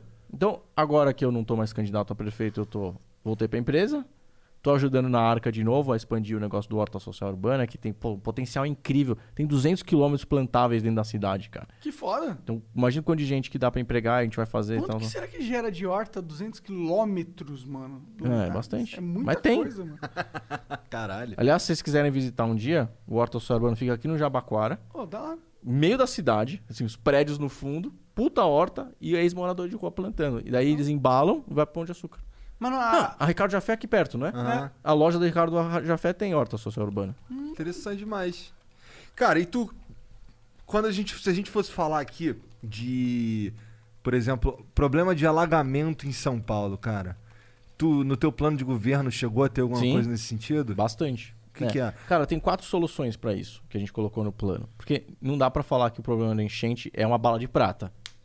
Isto resolve a enchente. Então, são quatro coisas principais que eu coloquei. A primeira é captar água de chuva. De novo, isso é pauta de esquerda, cisterna, cara. Cisterna, cisterna é coisa de bicho grilo, cara. Você pôr uma cisterna na sua casa. Eu tenho cisterna na- na- lá no escritório da, da, da arca lá. Tenho. Então, por quê? E funciona. Pô, pô, Cara, a É gente não é a cidade da garoa? Aham. Que a gente deixa a água embora. A água é uma bênção que cai do céu de graça. A gente fala, não, não, eu não quero pegar você. Depois eu pego dali de uma represa, puxo tudo, seco a represa, porque o burro não captei água. Cara, a- os povos mais antigos, você falou dos 12 mil anos, a ideia. O que, que a gente fazia com a chuva? Pô, choveu, pega aí, pega aí, cara. Capta isso aí, capta aí. Água pra beleza. caralho. Vamos tomar, vamos cozinhar, vamos tomar banho, certo? A gente faz isso hoje em São Paulo? Zero. Olha o tanto de telhado que a gente tem nessa cidade. A gente não capta. Então, primeira coisa, uma política de captação de água de chuva, cara. Isso ajuda na enchente, óbvio. Em vez da água in- inundar ali, ela vai estar captada em várias cisternas. Imagina se. Vamos hipoteticamente pensar se todas as casas tivessem cisternas. Cara, você ia pegar muita água, certo? Claro, imagino. Você ia 20% das casas, 30% já é incrível. Então, cisterna, captar água de chuva é um- uma solução para enchente. Segunda coisa, calçadas bem feitas, estruturadas, com uma especificação clara no site da prefeitura, que hoje, não sei se vocês sabem, tem gente que não sabe, a responsabilidade das calçadas é do indivíduo, do cidadão, né? Só que não existe uma especificação clara na prefeitura do que, de que calçada você pode ter. Você saberia? Ninguém sabe. Então a nossa proposta no plano de governo era, no site das subprefeituras e da prefeitura, colocar assim: saiba que calçada você pode ter. E aí você vai estar lá, tem vários modelos, né? 10 modelos para não ser uma coisa só, né? Para não ficar um negócio. Mas não tantos também, para não ficar muito difícil. Mas pelo menos um modelo de, de concreto que você pode ter. Que aí tem vários pisos hoje que são permeáveis, entendeu? Que o problema é que a água cai hoje, daí é impermeável, junta tudo. Terceiro, já, já juntando, boca de lobo e, e- e- e bueiro, tudo entupido. Por quê? A sociedade não está educada ambientalmente, joga sofá, televisão, papel higiênico e lixo e tal, tal. Agora tem um outro problema que são é, a- o volume dos rios, né? a regulação dos rios, principalmente o Tietê e Pinheiros, não está muito bem administrado. E isso ajuda muito na enchente, cara. Ninguém Eles fala dizem disso. que ele não pode abrir porque contamina o resto da. É por isso. Eles falam também, mas assim, cara, alguém tem que enfrentar esse problema uma hora ou outra. É tão difícil assim limpar a a porra de regular. um rio, mano. É. É muito difícil. Assim, na verdade é o seguinte: Pra você limpar o Tietê e o Pinheiros, você não tem que limpar o Tietê e o Pinheiros. Você tem que não deixar a contaminação acontecer nas periferias. Quem você acha que alimenta? Da onde você acha que vem, que vem o esgoto do Tietê do Pinheiros? Entendi. É justamente da falta É um de problema esgoto. muito maior que tem que ser li- lidado. Você Sim. teria que Por isso que o biodigestor é tão bom que eu falei aqui. Entendi, ele resolveria Se esse você não, problema. você não contamina nos afluentes que geram a água do Tietê do Pinheiros, você vai ter a água do Tietê do Pinheiros lim- limpa automaticamente, porque a natureza ela é muito inteligente, cara. Se você para de contaminar, ela se regenera muito rápido. É impressionante, né? Então, a política da enchente tem que estar interligada com a política ambiental. Então, eu vou te falar uma coisa que a gente tinha no plano de governo que é incrível, cara. Que eu até ofereci pro Russomano. Falei, ó, faz isso aí que é incrível. O que, que você acha do Russomano? Cara, eu, eu tô ajudando o Russomano, eu vou É? ajudar ele. É. Eu, eu peguei a estrutura do meu plano e tal, e coloquei à disposição. Ah, que legal. E ele É, foi porque ele é aberto, ele é aberto. é. Ele parece ser um cara, Ele é um cara bem, aberto. bem aberto. De todos os caras, é o, é o mais humildão. E veio, eu vi que eu assisti aqui. Eu É, é. aqui com você. Ele é humildão. Gente boa, cara. Sim. Então, é, o que, que eu fiz? Eu falei, ó, Celso, eu já trabalhei com o Bruno, não deu certo, então, pô, é, o cara tá em segundo lugar. Claro. Por que Vou não? contribuir com o que eu posso, vai que ele ganhe, entendeu? Tá aí, eu tá aí de presente o meu plano de governo e tudo que eu estudei e a Legal, minha eu acho experiência, isso bom, acho isso da hora. É. Pô, tá aí, entendeu? Tá à disposição. Eu fiz pra São Paulo, né? Não fiz Sim. pra mim. Então, é, que foi agrupar as secretarias por assunto. Hoje tem 28 secretarias na cidade, né? O Bruno Covas acha que ele vai ter 28 caras e vai conseguir administrar 28 caras. Jesus Cristo tinha 12 é, discípulos, né? E um ainda fudeu com E ele. um ainda foi lá que tava- Aí o cara quer 28, né? O cara é um gênio. Não, não dá, né? Então, qual ele que é a parece o Lex proposta? Luthor. Hã? Nada. É, que, que, que eu propus no meu plano de governo que eu sei que funcionaria? É agrupar secretarias por assunto. E na área do meio ambiente, falando de enchente, cara, a gente hoje tem área, a, a Secretaria de Urbanismo, a Secretaria de Licenciamento, a Secretaria do Meio Ambiente, a Secretaria de Habitação e a Secretaria de eh, eh, Logística e eh, Transporte. Cara, essas secretarias deviam trabalhar junto, cara. Podia ser só uma secretaria. Devia ser uma Qual que secretaria seria o nome? Vida Urbana. Secretaria da Vida Urbana. Plataforma Vida Urbana que incluiria essessas cinco secretarias. Eu, eu gosto disso, mano. Quando você começa a dividir, parece que você tá querendo dar carguinho pra muita gente. Óbvio que é isso. E assim, os caras ficam em ilhas, entendeu? Então você fala assim, Cara, urbanismo e mobilidade. Como é que você vai desenvolver as ruas, vias e avenidas da cidade sem pensar urbanismo? Não pode ser secretaria separada, cara. Tem que estar ter junto. uma lógica. Pode até ser secretaria diferente, mas tem que estar numa plataforma uni- unificada. Você tem que pensar junto, entendeu? Hoje o prefeito liga pro cara, o secretário de urbanismo, tem uma pauta específica de urbanismo. O cara da mobilidade fica pensando só em trânsito, sem falar. Porque assim, cara, como você desenvolve urbanismo unicamente uma cidade sem falar de trânsito, entendeu? Não dá. Mesma coisa no meio ambiente, entendeu? Pô, vou fazer ruas, vias e urbanizar sem pensar no meio ambiente. Então, para solucionar as enchentes, respondendo a sua pergunta, não é para mim uma bala de prata, cara. É captar água, é cuidar das calçadas, É resolver o saneamento, é resolver a saneamento urbanização. E, e- e conversar, assim, fazer o planejamento que não foi feito, cara. Porque o Arthur, que veio aqui, que eu sei, ele fala muito sobre o negócio do plano diretor, Aham. que é uma coisa meio clichê, é meio óbvia, assim. Claro que o plano diretor tem que ser atualizado em 2021, e a gente tem essa chance de fazer isso ano que vem, senão depois só depois de 10 anos, que é adensar o centro e principalmente pensar não só a questão da desburocratização de altura de prédio, etc., que o pessoal está falando, mas também por que, que não incluir no plano diretor da cidade o agrupamento de secretarias também, entendeu? A lógica do pensamento sistêmico, cara. Hoje qualquer empresa, tipo, mínima que tenha sucesso, pensa de forma sistêmica. A- os departamentos têm que conversar, inovação tem que conversar com tecnologia, que tem que conversar com né, o, o- o marketing e com vendas, que puxa input para o marketing, que puxa input para venda, que, que a inovação às vezes vem do próprio cliente, né? É, é, Então, assim, não dá para o poder público e o setor público, que é hoje quem administra e coordena uma cidade como São Paulo, ficar alienado a isso e trabalhar com um modelo de gestão do século retrasado, com 28 ilhas, com um monte de funcionário, cara. Só de você agrupar, imagina, você devolve um monte de prédio e faz tudo junto, cara. Pisão aberto, entendeu? Com, é, pô, uma sala tipo coworking, assim, sabe? sem, sem divisório, É, caralho, um pô, negócio você mais vai- moderno. Você vai na secretaria, esse cara você, você quer se matar, Ah, entendeu? é? É ruimzão? Nunca fui, mano. Puta, um negócio frio pro caramba e, sabe, nada a ver com a cidade, cara, entendeu? Nada a ver com a modernidade. Nada a ver, entendeu? Então, enfim. Mas é, você pensa em, em sair como presidente? O que, que você pensa em sair? Cara, eu- quero Por que ser não, prefeito. cara? Eu quero ser prefeito de São Paulo. Perfeito. É. Prefeito só daqui quatro anos, né? O pessoal fala que é, que é o cargo que é o cemitério de político, né? Por quê? É, ah, porque É o cargo que não todo tem como mundo você almeja acertar 100%, entendeu, cara? como Porque prefeito. É, porque imagina assim, sem quatro Alguém, anos. alguém vai ficar puto. Ainda Alguém vai num- tá puto ainda com mais você. numa cidade Claro, igual claro. São Paulo, enorme caralho. Como, cara? Assim, é, é complicadíssimo você fazer uma Ser administração. um bom prefeito é muito difícil. É mais difícil que ser um bom deputado, talvez. um Sim, vereador. muito mais. Pô, ser governador é um negócio distante e tal. tal. Então, geralmente, São Paulo é tido como um trampolim para político, porque, por isso que não termina os mandatos, né? Os caras começam e saem no meio para Uhum. Porque dizem que se termina a carreira política. Entendi. Mas por que que, assim, na minha lógica de um cara que não sou um amante dos políticos, hoje eu respeito muito a política e acho que ela é o caminho. De novo, não dá pra entrar pra política sem ser político. É, mas no sentido de vocação, que eu falei aqui também. Cara, se eu já eu não sou mais candidato, o que, que eu voltei a fazer? Exatamente o que eu fazia antes, entendeu? Não é porque eu não tenho um cargo ou porque eu não sou, não deu certo a minha eleição que eu vou ficar parado e vou fazer outra. Ah, não, vou continuar no governo numa área ver. Então, eu acho que. É, por você respondendo a sua pergunta, eu quero ser prefeito. Então, eu, eu vou tentar vir em 24 de novo. É, candidato. Mas aí. Então começa a, eles- é, começa a concorrer agora, esse é o segredo. Bolsonaro, quatro anos antes. É, ele fez todo um trabalho. Mas assim, é, mas aí tem algumas condições que eu coloquei assim pra mim, entendeu? Depois da situação toda. Teria que ser com uma estrutura partidária que eu tivesse liberdade, né?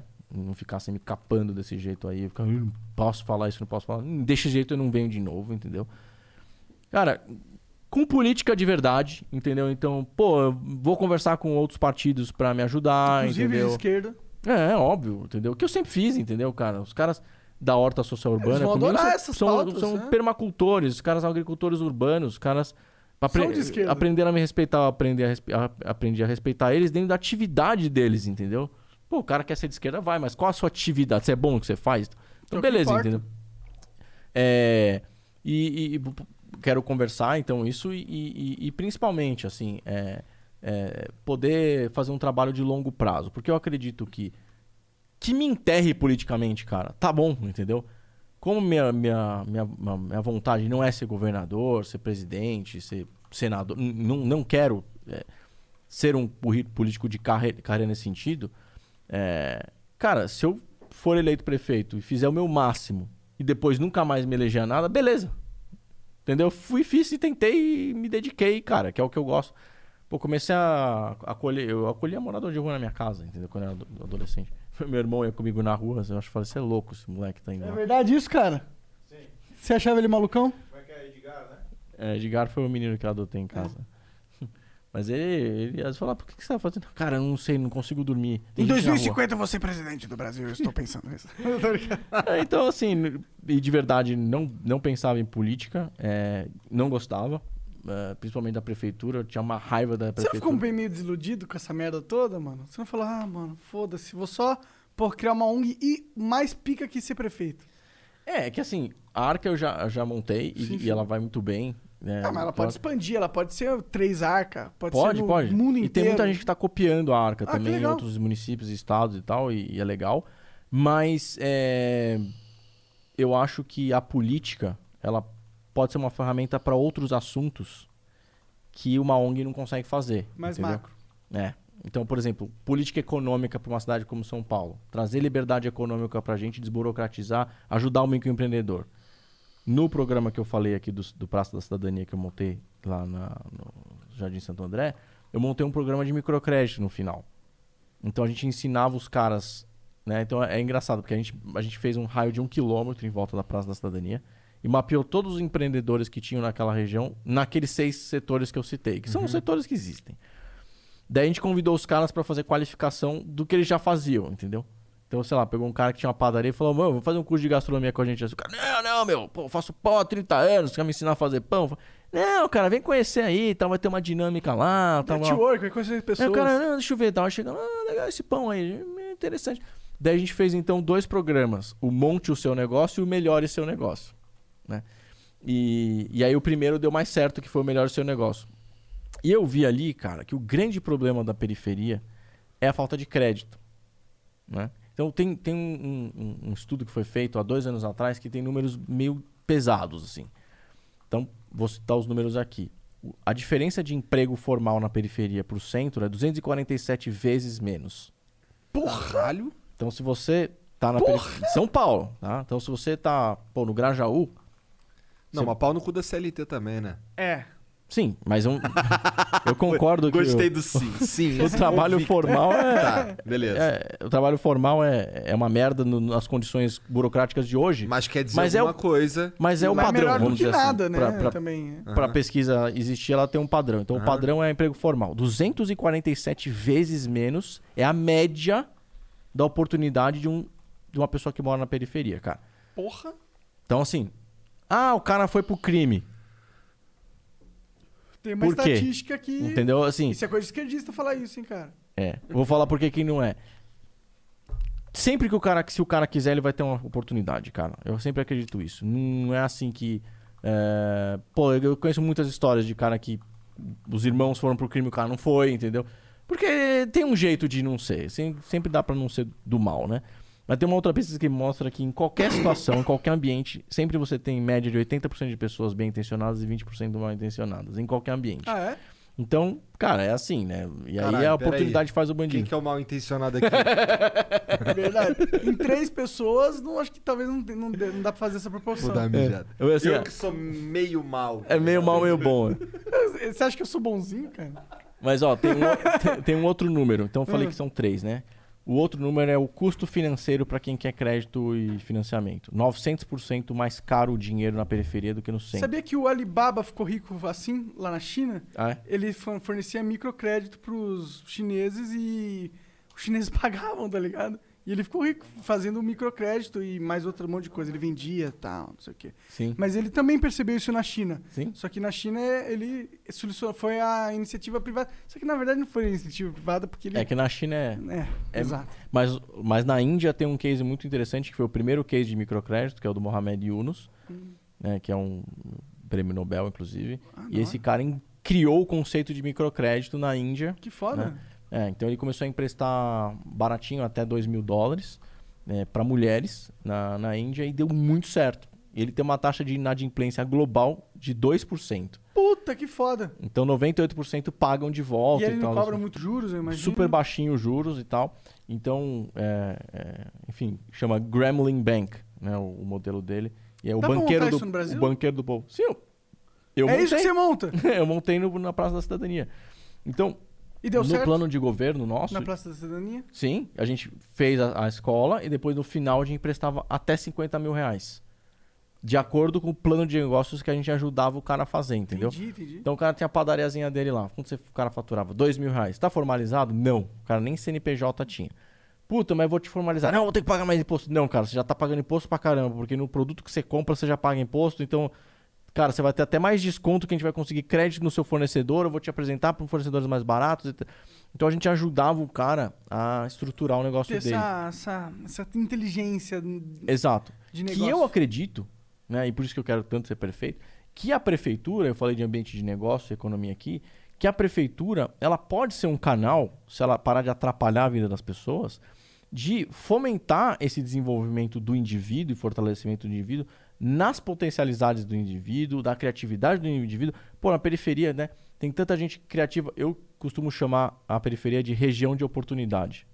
E, cara, a gente tem uma oportunidade de ouro que eu falei pro Covas e falei aí, falei pro Somano, já falei para outros candidatos também, pro Arthur, que a taxa de juros a 2% na Selic, a gente tem a oportunidade de entregar dinheiro de investimento e investir na economia real da periferia. São Paulo pode fazer isso. Por que, a- por que essa taxa pequena da Selic ajuda nisso? Cara, porque a- a- a- o, empréstimo, o empréstimo pode ser mais barato do que o que era antes, entendeu? Antes, que as- assim, duas coisas, né, nessa resposta. Primeiro que quando a taxa de juros estava alta, né, o CDI... Chegou a ser 12%. Exato. né? Você que tinha dinheiro no banco, você ia investir em economia real? Porra Não. nenhuma. Vou Deixa rendendo. 12%? Então, como a taxa está baixa, quem tem dinheiro pode investir na economia real. Qual é a melhor oportunidade que eu entendo? É a periferia, cara. Porque lá tem consumidor pra caramba, tem gente que pode crescer com você. Então, esses caras que estão endividados, você empresta para eles barato, ele cresce e você ganha dinheiro com ele, entendeu? Então, a prefeitura sendo uma espécie de Sebrae melhorado e, e- e mais acessível, porque o Sebrae é não tão acessível, né? É, os planos de negócio do Sebrae são meio, meio avançados demais para um microempreendedor, Pode entendeu? E, é- e às vezes nem cabe muito com a realidade, é um negócio meio, meio, meio conceitual demais, sabe? Mas é, no sentido de Sebrae, no, no sentido de potencializar ah, e fortalecer esses microempreendedores que são muitos da periferia, que é onde o liberalismo realmente está, na periferia, né? Porque não tem Estado. E é, você trazer o setor financeiro, e eu conversei com os bancos, com os investidores, eles têm muito interesse em investir nessa economia real e ganhar dinheiro junto. Porque eles veem Cara, potencial na parada. Porra, é uma revolução, cara. É, é, é, imagina assim, é, eu fiz uma brincadeira uma vez com o diretor da Nike. né? eu tava fazendo a- a- o campinho da Praça da Cidadania, e aí eu convenci o, o cara a doar a grama sintética, o mesmo cara do, do Super Bowl, que fez o sintético do Super Bowl. Que foda. Então ele tava vindo pro É a Brasil. mesma grama do Super Bowl? É a mesma. Que caralho, que Ele tava entrando pro Brasil, porque ele entrou aqui pra vender grama pra, pra Society, né? Uhum. É, Futebol Society. E ele foi lá, me procurou e falou: Ah, cara, você acha que dá pra fazer um programa? Eu falei: é, põe aí, doa aí. Então ele doou a grama do, do campinho lá do, do Jardim Santo André. E, e, os- e a iluminação também. Que da hora. Então, só profício. Cara, é, é, é, é dia. A iluminação lá é dia, assim, de, de noite. A molecada joga futebol e tal. Mas, é, por que eu tô falando do negócio do Super Bowl? É, ah, por causa da Nike. E aí, é, é, foi engraçado, porque a gente tava na- numa periferia, e aí um líder comunitário falou assim, Sabará, olha só, esse campinho aqui foi reformado com emenda parlamentar de um vereador, né? Ah, quanto que foi? Acho que era 60 mil, 70 mil. É, ele fez a tela ali. Falei, 70 mil reais? É, pô, dinheiro público. É, dinheiro público. É, pra voto, né? Ele fez o campinho, agora os caras vão votar, na- votar nele. O problema é que esse cara sumiu. É, agora os- eles estão procurando algum outro vereador que, sendo eleito, vá Manter o manter campinho. o campinho. Falei, custar 70 mil esse campinho? Tá. Aí eu liguei para um amigo meu que é diretor da Nike e falei, cara, é, dá, uma, dá uma chegada aqui. Levei ele lá no, no, no lugar lá do campinho, que tem vários, né, na periferia, tipo, muitos. Eu levei ne- nesse aí que o cara tinha falado. Falei, quanto você acha que custa para manter isso aqui? Ah, tal, 50 mil, 30 mil, tal. Falei, você conhece fornecedor que faria isso daí? Ah, óbvio, a Nike tem várias parcerias. Falei, você patrocinaria uma, um campinho desse aqui? Colocaria o logo Nike? Sim, sim. Você montaria uma loja da Nike perto aqui do Campinho? Cara, não sei, nunca pensei nisso. Falei, a Nike não pensou em expandir as lojas da Nike pra dentro da periferia? Não. Aí eu peguei e mostrei a, a, as chuteiras tudo da molecadinha que tava jogando tudo Nike. Falei, você acha que esses caras compraram essa. Pô, aqui no essa Flow a chuteira? gente usa Nike pra caralho também. É isso, pau no cu da Adidas. Eu uso Adidas. Não, mas, Eu só uso Adidas porque eu, porque o Mengão, tá ligado? É, o Flamengo que patrocina o, é o Adidas. É. Mas aí ele falou, ah, tal. Aí eu mostrei a chuteira e eu falei, cara, vamos supor que você adotasse esse campinho, mete um patrocínio da Nike ali e monta uma lojinha, capacita um comerciante desse aqui que conhece todo mundo. Ninguém vai assaltar porque a mãe dele vai trabalhar, a sobrinha dele vai trabalhar, o, so- o sobrinho. Cara, o cara já compra a chuteira da Nike, ou falsificada, ou de alguém que roubou, ou de alguém. E ele pagou o mesmo tanto, talvez, do que, De você? é, do que vai comprar de você. Vende em 80 vezes. Você vai bombar de vender. O cara da Nike ficou, meu, pô, não sabia. Por que, que eu não. É, mas a prefeitura ajudaria, né? Eu falei assim, ah, pô, se eu for prefeito, sim. Vamos fomentar esse tipo de varejo. Que, pô, esportivo no caso, uma molecadinha, cara, vê lá o Neymar. E o futebol estão querem isso. Patrocina. Cara, ele falou assim: quanto custa pra patrocinar o time campeão da Várzea lá daquela comunidade? 1.200 reais por ano. Porra, Pra barato. patrocinar o uniforme dos caras. Pô, Nike é o que isso? Podia entendeu? só dar 10 mil só de saca. Pô, vai lá e faz lá. Daí ainda dá bola, dá não sei o quê. Então, é, é, é, é muito pouco o que a prefeitura faz em parceria com o privado para fomentar esse tipo de economia e de emprego e de desenvolvimento, entendeu? Por quê? Porque o prefeito não tem essa cabeça, cara, entendeu? Se tu injeta grana lá nos caras que estão fudidos, tu muda a vida deles pra caralho. Completamente, É. entendeu? E assim, com uma estrutura de uma Nike, aí você pensa em todas as outras, na Procter Gamble, pensa na Unilever, então eu tô chutando aqui. E eu sou amigo de todos os diretores, caralho. Ela só, Não, até só de conheço. alguns, só de alguns. Até conheço. Mas, mas eu tenho certeza pra ele seria bom, porque o cara vai diversificar e vai ter oportunidade ali. E, cara, pra cidade, assim, mas a prefeitura fazer isso? É.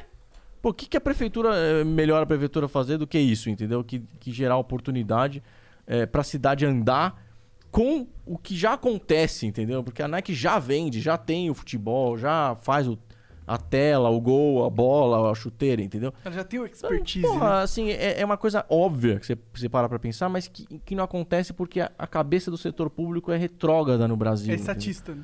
Não consegue ver esse tipo de conexão. Então eu fico triste de não ter sido eleito prefeito.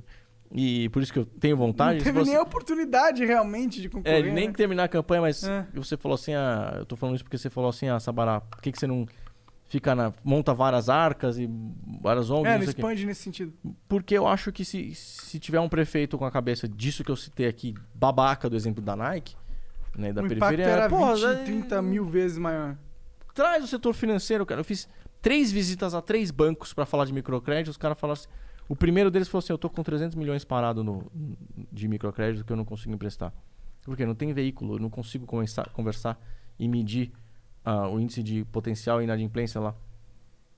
Falei, se eu ajudar, não, vou adorar, porque inclusive eu abri no Banco Central, lá eu tive a licença para ter o microcrédito, eu pago multa de usar. 85% pro Banco do Nordeste, porque eu não uso.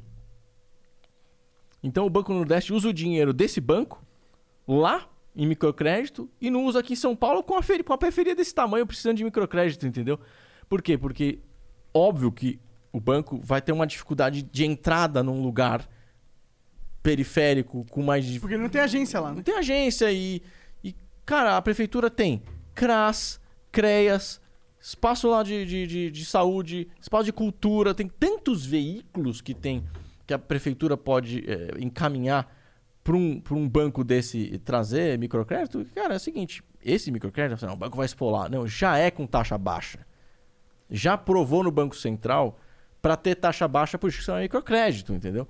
E é eh, de 15 mil até 50 mil reais, entendeu? Não, não, é- não são valores, não são montantes. Exorbitantes, é. Então, pô... É, É microcrédito, afinal. É microcrédito. Então, assim, é, é- é, tem muita coisa que, que se mudar a mentalidade e, e- e- e simplesmente a prefeitura ajudar a desenvolver, sair do, do, do atrapalhar, ajudar fomentar, a cidade vai, cara. Porque isso é igual faísca, meu. Você põe numa, num palheiro, uma faísca, um palheiro seco, vai pegar fogo, entendeu? Você pegar dinheiro privado, barato e jogar na periferia onde os caras são criativos e empreendedores, puf, óbvio que vai dar certo, entendeu?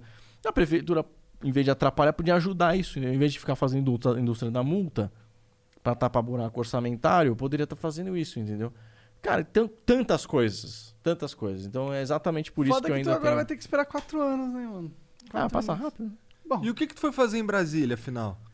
Fui conversar lá com o pessoal da liga. Entendi, entendi. foi sondar as possíveis E, fala, e, e acompanhar a eleição americana também. Ah, é, Ah, não sim, falamos gente sobre foi. isso. Aliás, deixa, eu- deixa eu checar aqui se tem alguma novidade. Como é que Tem tá alguma, né? É, apa- aparentemente tem tudo pra, pro Biden ser eleito, né? É, estavam dizendo que ele era o mais favorável, ele tinha ganhado uns estados ali que tava deixando ele com cada vez mais delegados e tal. Eu sou mais pró-Trump, né? Mas. Ó, a última informação aqui que é o Biden venceu Michigan e tem uma vantagem a mais, mas não tá nada É, definido. o. Michigan, o, o- o Trump já, já judicializou para recontagem, porque, engraçado, né? É, quando fecharam, on- ontem eu estava em Brasília com os amigos lá, e a gente foi para um restaurante para acompanhar a, a contagem dos votos. E até duas da manhã tava dando Trump, né? E Trump já tinha ganhado a eleição. E na minha opinião ganhou, tá?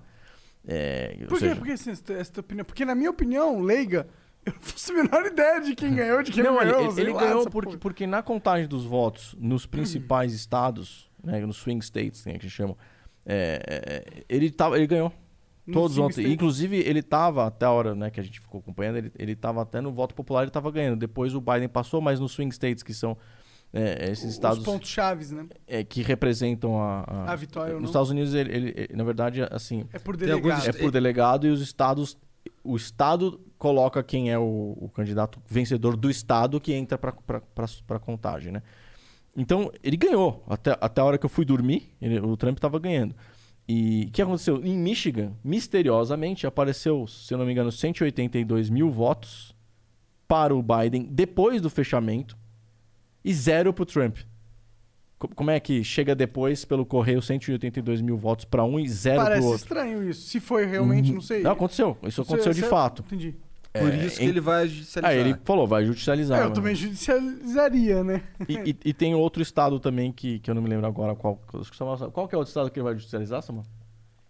Cara, tá uma briga. Tá Arizona, Arizona. com certeza vai. Nevada parece que vai também. Daí North Carolina diz que só vai é, divulgar os votos dia 12. Porra! É. Então, essa eleição ainda tem muita Nossa. água pra, pra Bom, rolar. mas de qualquer forma, o Trump só sairia no dia 1 de dezembro, né? 1 de janeiro do ano que vem. Se fosse, se, É, se fosse pra ele sair. Mas de qualquer forma, o quanto antes isso saísse, o resultado É sair, melhor, até claro. pra pandemia e pra tudo seria melhor, né? Agora, é, vai ter muito pano pra manga ainda e, Um bagulho bem na House minha of opinião, Cards. o Trump ganhou e a esquerda tentou puxar no, no tapetão com um voto estranho aí. Pô, como é que do nada aparece 180 mil votos pra um e zero pro outro? É, isso é esquisito. Vai ter, é, sim, mas foi um Porra. estado isso. né? É, sim, só um estado. É, não, é, Botava 130 pra um e 50 pro outro, vai. é, não, sabe, é Porra, tão estranho é que, que é burro também. Tipo, os caras iam fazer isso. Você acha que eles. É meio, é meio tipo. Caralho, botaram o estagiário do É, se estagiário alguém, pra, se alguém pra quer fazer roubar. merda, vai fazer uma merda um pouquinho É. mais bem feita do que assim. Mas tá é o desespero. Por isso, por isso que tem muito indício de ser fraude. Porque é no Entendi. desespero os caras mandam um maior número de votos pro Ai, meu Deus, Biden o Trump vai aí. ganhar de novo, não acredito mais quatro anos. Four Qual a more years. diferença, mano? Não muda nada na nossa Four vida. more years. Pô, e na Se real, fosse Trump, se fosse na Biden, real é se meio que uma Hillary. tradição, né, cara, o- uma reeleição americana, né? É verdade, né? O, o, o- o Jorge. Bush, Obama. Bush, Bush, é. É. Verdade, é meio que um padrão, né? É Sim. porque quando você tá lá, você tem a máquina estatal pra te ajudar, né? ele- É, igual o Bruno aqui, cara. O cara, desculpa, fez muita besteira, mas ele ficou famoso, porque ele ficou imprensa o dia inteiro. Qualquer assunto que vai falar, fala do prefeito e tal. É muito desigual a briga, entendeu? É, ele é muito, muito mais É. reconhecido. né? Fora um monte de, de, de estratégia que, na minha opinião, eles estão usando, né? Por exemplo, não voltar às aulas. É... Cara, as creches, os profissionais de creche, que são muitos, estão recebendo igual sem trabalhar. Ah, entendi. O professor também, então Tá assim... todo mundo satisfeito com a- É, ah, vou fazer a pesquisa eleitoral ali. É, pá, covas. Mas não voltou às aulas? Ah, mas suas meninas não estão na escola pública. né? Não. É, mas voltou online, né? Entendi, entendi. Não, não, não. é- O dele voltou Elas voltaram pra aula É hoje. privado. É. Ah, sim. Presencial? É. É. Mas na pública, na pública é online e aí é tem aquele negócio, entendeu? Então, mandou todo mundo pra home office também e tal. Entendi. Então, é, você ter sendo prefeito, é, você, é, vários, inclusive, candidatos falaram isso. Sendo É prefeito, difícil. você tem uma vantagem muito grande Ah, no o jogo das governador eleições. por trás ainda. Porque o Dória é aliado PSDB. total, né? Sim, sim, sim, sim. Então, Então, assim, não sei como é você que acha vai que ele ser. que vai ganhar? Cara, eu acho que pro segundo turno deve ele e o. Russomano. Né? Ele e o Russomano? Acho que vai o Russomano. É... E aí, você acha que é uma boa briga, Russomano e ele? se o Bolsonaro desembarcar forte na campanha do Russomano, tem aí um, alguma chance pro Russomano. Mas daí teria que ser um desembarque bem forte, assim, do governo do, do Bolsonaro, na verdade, né? Porque É. senão vai dar covas. Eu, sinceramente, tanto faz pra mim. Se for qual, se fosse o Russomano. Sei que não vai mudar muito nada. A verdade é. É. que isso é uma piada sem graça. Eu prefiro que troque. É, sou bem Mas é sincero. uma piada sem graça, cara. Vai ser a mesma merda Me- sempre. mesmo que seja simplesmente pra alternância, entendeu? É, só pra Eu acho a melhor. gente se sentir enfim, melhor. Porque eu acho que pelo menos ter alguma coisa diferente, entendeu? Assim, uma coisa. Porque tá muito ruim, cara. E a gente precisa também de uns caras que continuem com as, com as, com as políticas que deram certo, né? Uhum. Isso é importante pra caralho. Acho que isso que eu sinto mais falta. É, Que os caras só. Pô, esse aqui foi o outro cara que fez, então pau no cu desse troço aqui. é. Vou É. fazer o meu. Continua. Eu acho que o trabalho do prefeito, ou do vereador, ou do deputado deve ser muito mais retirar do Estado aquilo que é sobressalente do que agregar ao Estado aquilo que talvez seja necessário. Acho que esse Caralho, primeiro. Não entendi nada.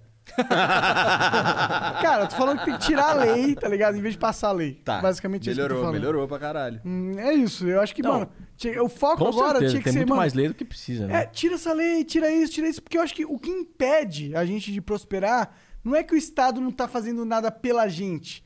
É que o Estado está fazendo algo contra a gente. Exato. Isso que impede a gente de prosperar. Porque, mano, a gente é foda, cara. O Não. que impede essa merda. Por- por- exato, eu concordo. Por isso que eu acho que uma prefeitura onde a equipe da prefeitura trabalhasse especificamente para fomentar o desenvolvimento da própria sociedade, que aí é apresentando investidor para empreendedor, pô, fazendo treinamento para as pessoas em vez de ficar só dando cesta básica e assistencialismo, que é importante, mas tem que, tem que ter um caminho final para o cara poder ser emancipado, entendeu? Aham. É, é, esse tipo de trabalho a prefeitura podia fazer e seria incrível. Eu, sei que dá, porque eu já fui lá e eu fiz, cara. Pô, se sozinho, em, um- em um ano eu empreguei três, eu gerei 3 mil empregos para morador de rua. Caralho, cara. 3 mil? Caceta. É, que assim, pensando em emprego para a população inteira, 3 mil é pouco em São Paulo, mas para a população de Cara, rua, uma pessoa É trans- gerar 3 mil. Uma pessoa junto com a sua equipe, claro. Sim, Gerar 3 mil empregos, é, eu acho que é, Sim. é pra caralho, tá em ligado? 190 empresas. Imagina se a gente pegar mil empresas, quanto que gera de emprego, entendeu? É, pra- isso para uma população que é difícil de empregar. Agora, para a população em geral, dá para gerar muito emprego se a prefeitura parar de atrapalhar, né? Então, Sim, mano. Mano, Dá. tinha que ter o, o, o- Por que, que tem que ter tanto ônibus do governo? Podia ter os caras com a van. Tá Sim. ligado? Cara, você quer um. Eu, peraí, não. Deixa eu te dar um melhor, que eu achei. Ah, tá esse bom, tá uma tá bosta. Não, esse tá uma bosta. Por que que tá esse? É porque você tem gosto de pé sujo, mano. Não, mas é que ele ficou aberto também. Ficou aberto, esqueceram de tapar ele ainda. Tem gosto de pé. é gostoso, tá gostoso. Eu esse, daí, esse é o de frutas vermelhas? Cara, eu não, Não. gosto desses pé As frutas sujo. vermelhas eles não acharam, não achou. Ah, se vocês tinham dúvida que eu não era patrocinado, que a gente não era patrocinado, tá aí. O quê? Ah, meu, meu, eu falei mal do hidromel. Ah, tinha dúvida? É, se a galera tinha dúvida que a gente não era patrocinado. Não, se a realmente. gente fosse patrocinado, a gente podia beber, porra. É verdade, a lei merda. brasileira não permite. Ah, é? Aham. Sério? Se a gente Sim, for patrocinado por uma bebida, a gente não pode bebê-la. Ah, Você tá brincando? Sim, Eu não pode sabia disso. aparecer. Deixa eu pegar um outro copinho. Não, a gente também descobriu aí, é, fazendo, que não pode é, fazer propaganda de nenhum produto de tabaco. Então a gente falava de uma marca aqui de essência de, de arguile, a gente se fudeu, fomos processados pelo Conar. Você tá brincando. Obrigado. Pois é. Ah, essa tá melhor mesmo. Esse não tem gosto de pé, esse tem gosto de mão. Mas ó, eu não tô sendo patrocinado, então eu tô bebendo mesmo. É, nós também não Vocês estamos também não são, né? A gente não é. Mas então os caras entraram contra vocês aí porque vocês falaram o nome do negócio do tabaco. Não, porque a gente, a gente, de fato, a gente fazia propaganda do bagulho, tá ligado? A gente fazia, eh, botava aqui, falava Que a do gente não produto. sabia. A gente fumava parada ali durante o programa e tal. Não tinha um arguilha aqui grandão, mó gostoso. Fiquei puto, porque agora o arguilha Não não, tá mais aqui em cima arguilha. da mesa. Entendeu? E era mó legal de ficar falando arguilha, arguilha, Arguilha. arguilha. Mó- Mas os caras continuam patrocinando, então. Não, não. Não, já Ah, era. então agora pode falar. Agora fuma aí, então. Não, é, agora Ah, a gente não, pode mas poderia fumar. fumar, poderia fumar. É. Mas só que a gente, a gente meio que parou pra, pra deixar morrer o assunto. Sim. É, né? Tá? Vamos Porque Foi um desassociar. trauma aí, porque quando chegou os e-mails lá, tinha umas ameaças de, de multa insana, que é só acabar com o nosso projeto, tá ligado? isso. É, aí a gente falou, ah, deixa isso quente. É, vamos, vamos deixar essa porra É. aí. Dar uma- Vamos falar de TechPix, não. É, faça de político. Felipe Med. Não, Special Felipe Mid, felipemid.com.br, o cara é foda. É. Garante aí. Então você não tá desiludido, tu vai manter a política, tá pensando partidos aí. Nesse jeito que eu te Aham. falei. E Se tiver liberdade e o que, que tu vai fazer além disso? Seu, A empresa. O que, que você acha de montar um partido que é assim? É, faz o que tu quiser, a gente é só uma legenda de aluguel e é isso. Foda-se. tá ligado? É, quase que uma candidatura independente, mas como não pode independente, É. faz isso. Partido da candidatura independente. P. C. I. PCI. Partido da Candidatura Independente. É, boa ideia. Aí você se na filia real, eu gostei e se dessa ideia. candidata, velho. Essa ideia é muito foda. Ah, aí, Só que os ah, caras nunca iam permitir essa merda, né? ah, se tiver voto, foda-se, né? É, tem que montar um estatutozinho ali. Ah, eu não vou fazer isso. Mas tá aí a ideia, tá aí a ideia pra vocês. aí. Alguém faz. Alguém faz isso por mim, eu já tô fazendo O flow, que, que tá tem bom. que fazer pra ter um partido? Tem que captar assinatura pra caralho, só É. isso? Não, você tem que registrar. é, você tem que criar primeiro a instituição com as regrinhas que tem lá, o estatuto exatamente com a finalidade. Pra quê? Então tem umas regrinhas que alguém tem que escrever e tal. E daí você tem que protocolar lá e com as assinaturas ele é validado. Entendi. Né? Porque a sociedade tem que aprovar e tal. E aí assinatura pra caralho? 2 milhões? Eu não lembro quantas que são exatamente. Lembra? 500 mil assinaturas. Só? Mas é 500 mil assinaturas digitais ou... Deixa eu ver aqui, ó. O problema é o seguinte, você coloca, tem que ser a mesma assinatura do seu título eleitoral. Ah, Se escreve um A errado, os caras invalidam. caralho. A gente tem que escanear a assinatura deles e replicar no papel, então. Ah, 101 fundadores, assinatura. E aí. Que aí é o estatuto tem que ter os 61 fundadores. E, e aí tem não sei quantas mil assinaturas pra. Cara, a gente Ah, tá consegue bom. 500 mil assinaturas fácil. A gente pode usar a tecnologia. 491.967 assinaturas. Muito fácil, muito fácil. A gente consegue isso em 10 dias. É, então. O problema é escrever o estatuto. A gente consegue, ah, ele uma tem galera. uns caras A inteligentes gente que podem pega uns essa porra aí. É, é. A gente resolve esse problema. Só, moleque, a gente cria um partido. Cara, eu tenho vontade de criar esse Partido partido da aí. candidatura independente. É, tipo, cara, o que, que esse partido prega? Porra nenhuma! Só vai lá e faz o teu. tá ligado? É isso. A gente acredita que as pessoas são incríveis individualmente. Exato. E elas podem ter ideias fodas sem precisar ficar embaixo do guarda-chuva ideológico de ninguém. Caciques. É, É, Sem exato. Vai lá, faz teu nome. Pô, gostei. Fundo né? partidário zero, ajuda zero. Vamos pensar. E- mas tinha que decidir como que, tipo, vários caras querem ser prefeitos, mas só um pode não ser pelo, pela sigla. Ah, tira 0 em 1, caralho.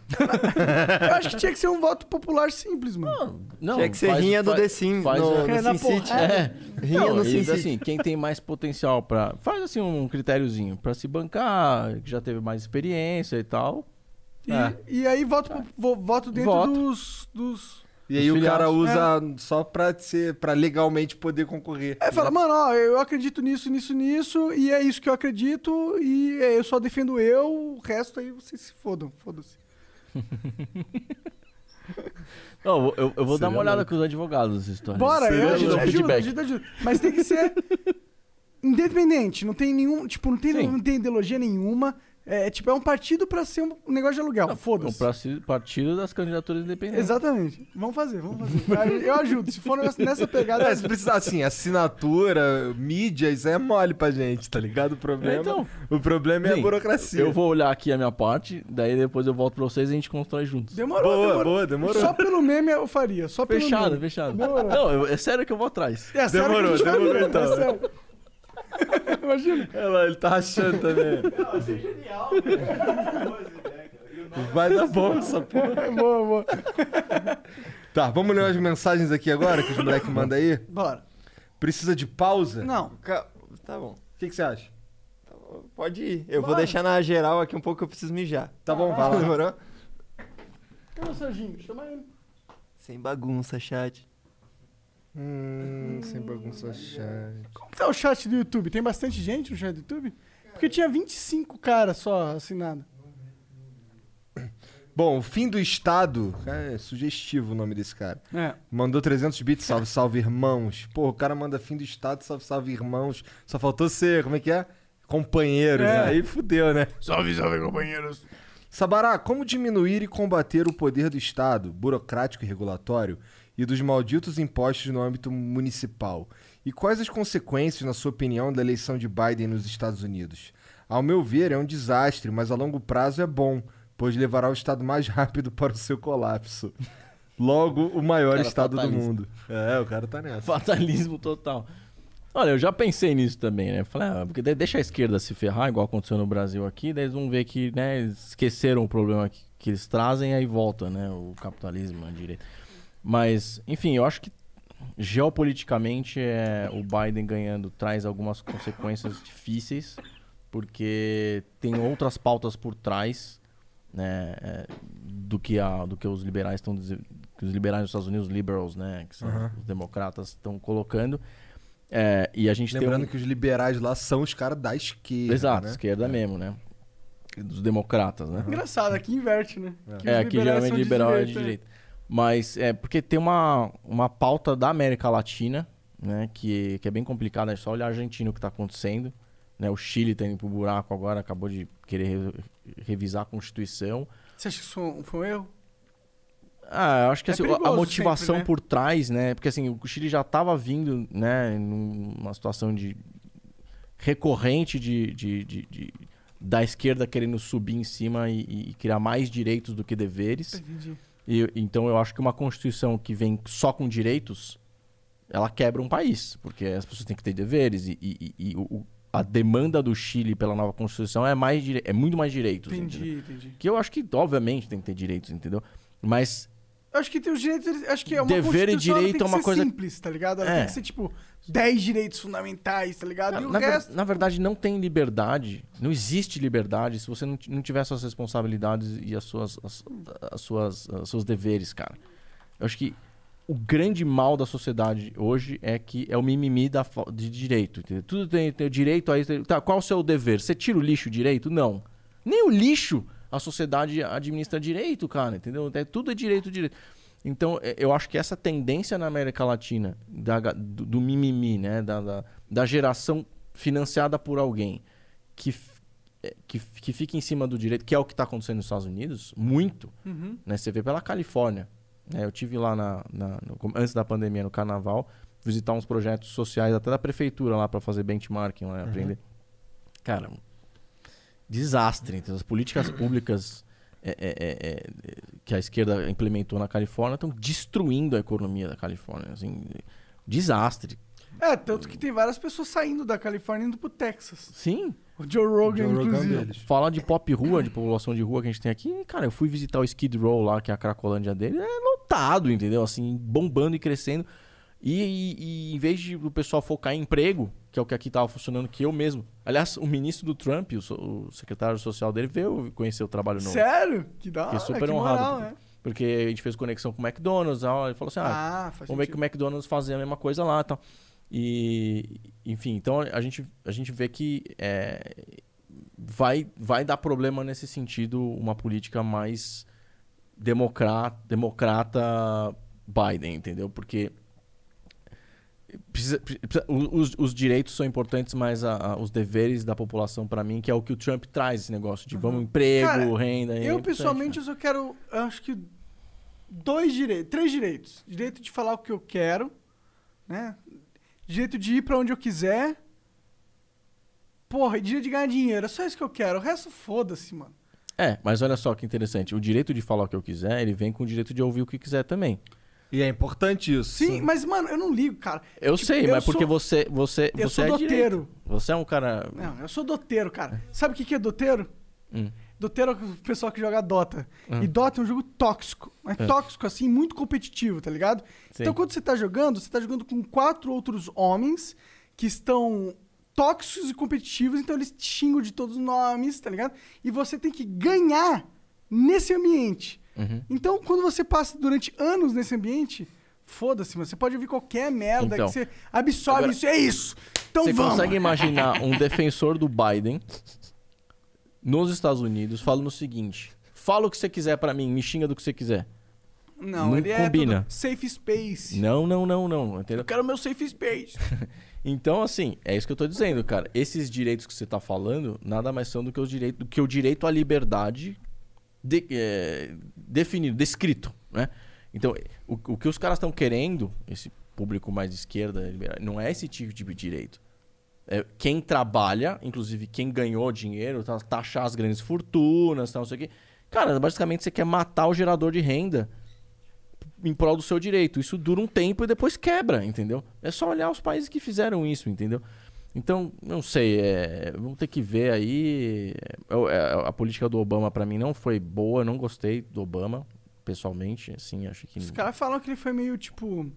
Falou, falou, falou, mas na hora de fazer foi tipo igual todo mundo. Cara, Igual. os Estados. Unidos ficou muito pior depois, depois que ele entregou, né? Os dois mandatos dele. Tanto que o Trump foi eleito assim, é né? É diferente porque é difícil falar porque ele pegou os Estados Unidos meio quebrado, né? É, mas em termos de política internacional, falou que ia terminar a guerra, não terminou. É, em política internacional. É que, tipo, ele Tudo, né? pegou uma sinuca de bico que o retardado do Bush deixou pra ele, na minha visão, tá ligado? Ah. Porque o Bush, na minha Não, visão, Bush era meio fraco retardado. Bush fraco. tá. É. Não, Mas- dois mandatos de Bush, ruim pra caramba, daí entre o Obama, que eu acho que o primeiro mandato ele até fez alguma política ali, no segundo desandou, e aí por isso que o Trump veio também e tal. E ganhou pra caralho. assim. Mas, eu não sei, eu, eu, eu, preferiria que tivesse tido mais um mandato do, do Trump, então Aham. vamos ver, aí depois troca, é, alterna. Acho que, acho que seria justo. Então, eu, eu acho que seria interessante Porque ver... teve uma pandemia no meio, entendeu? É, né? Tava, cara, tava em pleno emprego nos Estados Unidos. Eu fui pro- em outubro para os Estados Unidos, do ano passado. Fui lá pra, pra Utah fazer um treinamento no, Utah. no centro de humanitário que eles têm. O maior centro humanitário do mundo fica lá em Utah. Incrível. Mega é, é, liberal no sentido de capitalista, cara. Tipo, eles têm umas lojas que você, você compra qualquer roupa por um dólar. E se você comprar, comprovar a pobreza, e aí você tem um programa de Comprovar seis a meses pobreza. Da hora. seis meses, eles te bancam seis meses se você conseguir em seis meses eh, se recuperar financeiramente. Eles fazem um plano de, de carreira pra você. Cara, é um negócio muito legal ó, que eu fui conhecer. E, cara, tava pleno emprego. Em outubro, nos Estados Unidos. Então, aqui é argumento pandemia que ele pegou veio e- um Estados Unidos bom do Então não dá, Obama. não, dá pra julgar. É, que eu acho que o Trump fez, ele, ele acelerou a economia. Eu tenho algumas críticas com relação à política ambiental do Trump. porque, ele saiu do Green porque eu Deal, conheço- né? Eu acho que, não sei De Paris? o Green Deal ou, ou a cor de Paris, que eu acho que tinha muita ideologia também, mas não só isso. É, eu, Eu acho concordo que, tinha muito Dá pra fazer um capitalismo mais consciente ambientalmente. E eu, a- o que eu li do plano de governo de agora dele tava melhor. Entendi. Então. Você é aquele cara que lê plano de governo a fundo e caralho. Pô, chatão tu, mano. é, eu- tô Mas- brincando, tô é, brincando. Mas tô é brincando. importante que alguém goste, né? Porque, Sim, sim, né, sim, alguém tem que ser sim, prefeito sim, das sim, paradas. Não, eu, bom. eu acho isso. Eu acho que dava pra melhorar nos próximos quatro anos, principalmente essa política de fazer um capitalismo mais consciente na área ambiental. E eu vi isso no plano do Trump pra frente, entendeu? Tanto que ele criticou o Biden, que o, o Biden, por incrível que pareça, deixou de colocar coisas importantes no, no, no, no, no- no Numa ambiental. questão de meio ambiente, caralho. É. Enfim. Olha aí, ó. Bom, o Prosicast mandou 300 bits. Salve, salve família. Felipe, sorte pra você.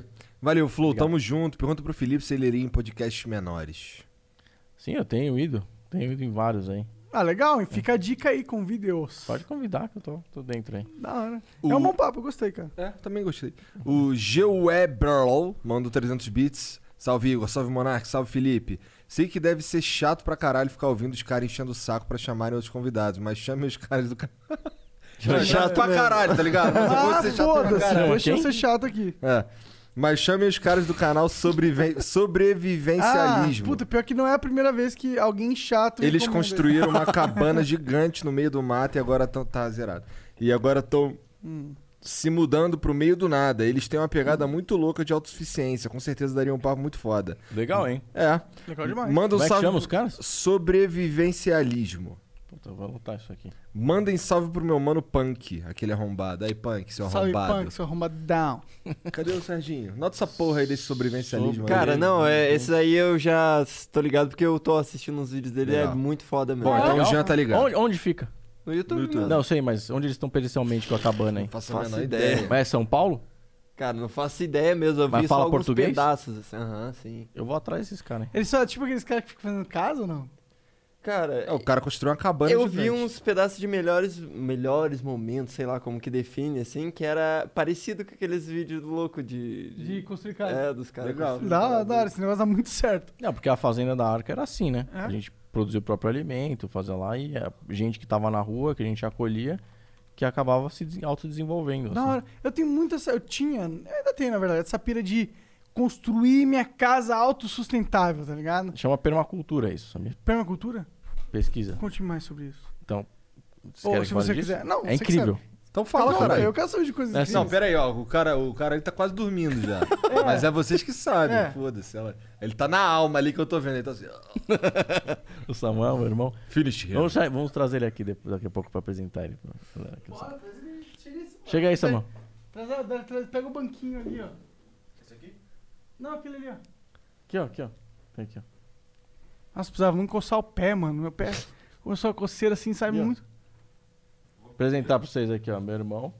Queria essa, essa pinga aí. Demorou, chega- Já que veio aqui, né? Já É, esperto, esperto, cara. Aqui, ó.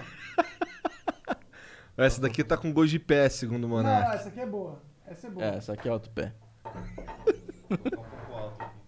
Eu não sei se eu tô tomando com o pé ou sem pé. Cara, essa é com pé, essa é boa. É, tô tomando a bom. O que, que a gente tava falando mesmo? Samuel Sabará. Samuel, grande Samuel. Ele mora em Dubai, ele tá de férias Top, aqui em São Samuel, Paulo. fala aí, cara. Salve, salve, galera. Gostei. Não, é salve, salve família. salve, salve, família. Isso. Parece comigo ou não? Saúde. Cara, pior que não parece não, cara. Não parece, não. Ele, ele é mais fino que você. É, né? Caralho, te chamou de gordo Tô na em tua shape, cara. tô, tô no shape. é. A campanha acabou com ele. Como é que é morar em Dubai, cara?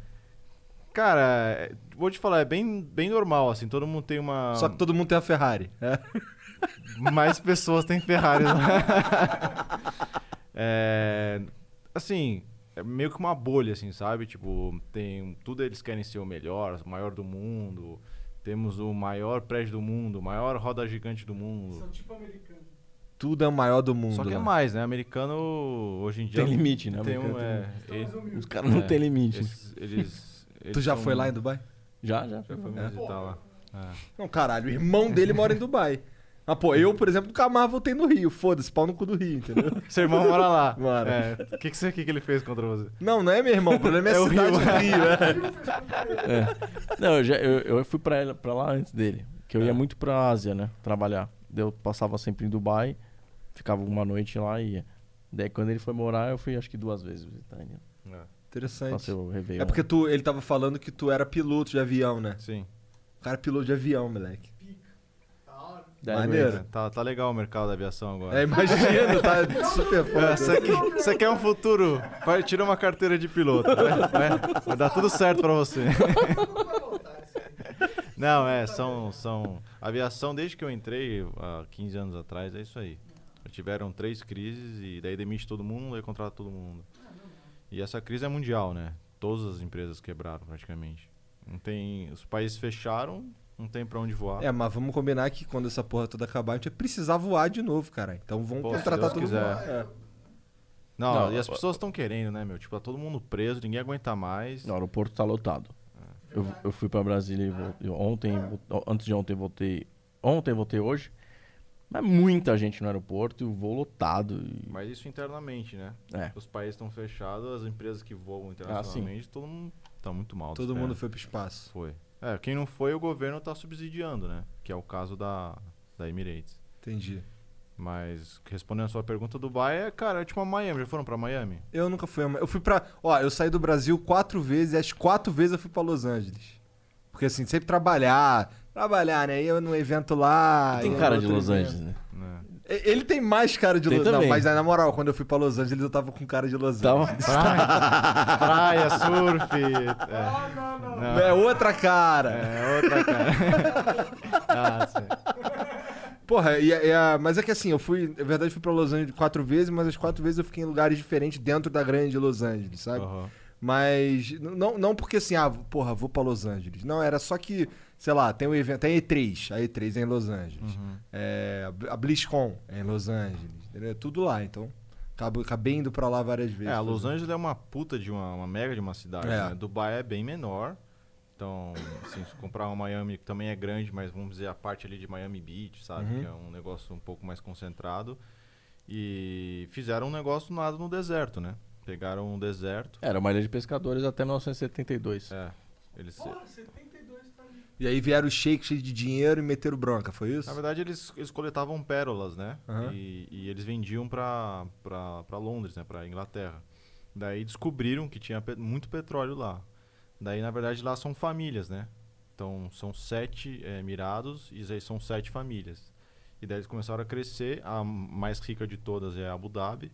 E Dubai começou a acabar o petróleo ali na região. Então, o cara teve um, um clique. Como é que, que a gente vai ser após o Petróleo. petróleo? Criou o trade, né? É, e daí eles falaram, turismo. Daí criaram uma puta de uma cidade para atrair turismo. E eles têm uma vantagem que eles estão meio que no meio do mundo, do planeta. Então você vem dos Estados Unidos, para lá e vai para Austrália, vai para China, vai para Europa. Então é tipo um hub, né? criaram uma empresa aérea e explodiu. Então a Emirates é meio que metade de, assim, de Dubai, porque você conhece Dubai, você conhece Emirates, você conhece Emirates, você conhece Dubai, porque você tem que passar lá. Daí virou esse hub. E daí eles ficam atraindo turismo. Então, pra eles, o coronavírus é, cara, é turismo e, e traveling. Tipo, acabou. E aí, o que, que eles- o que que eles estão fazendo?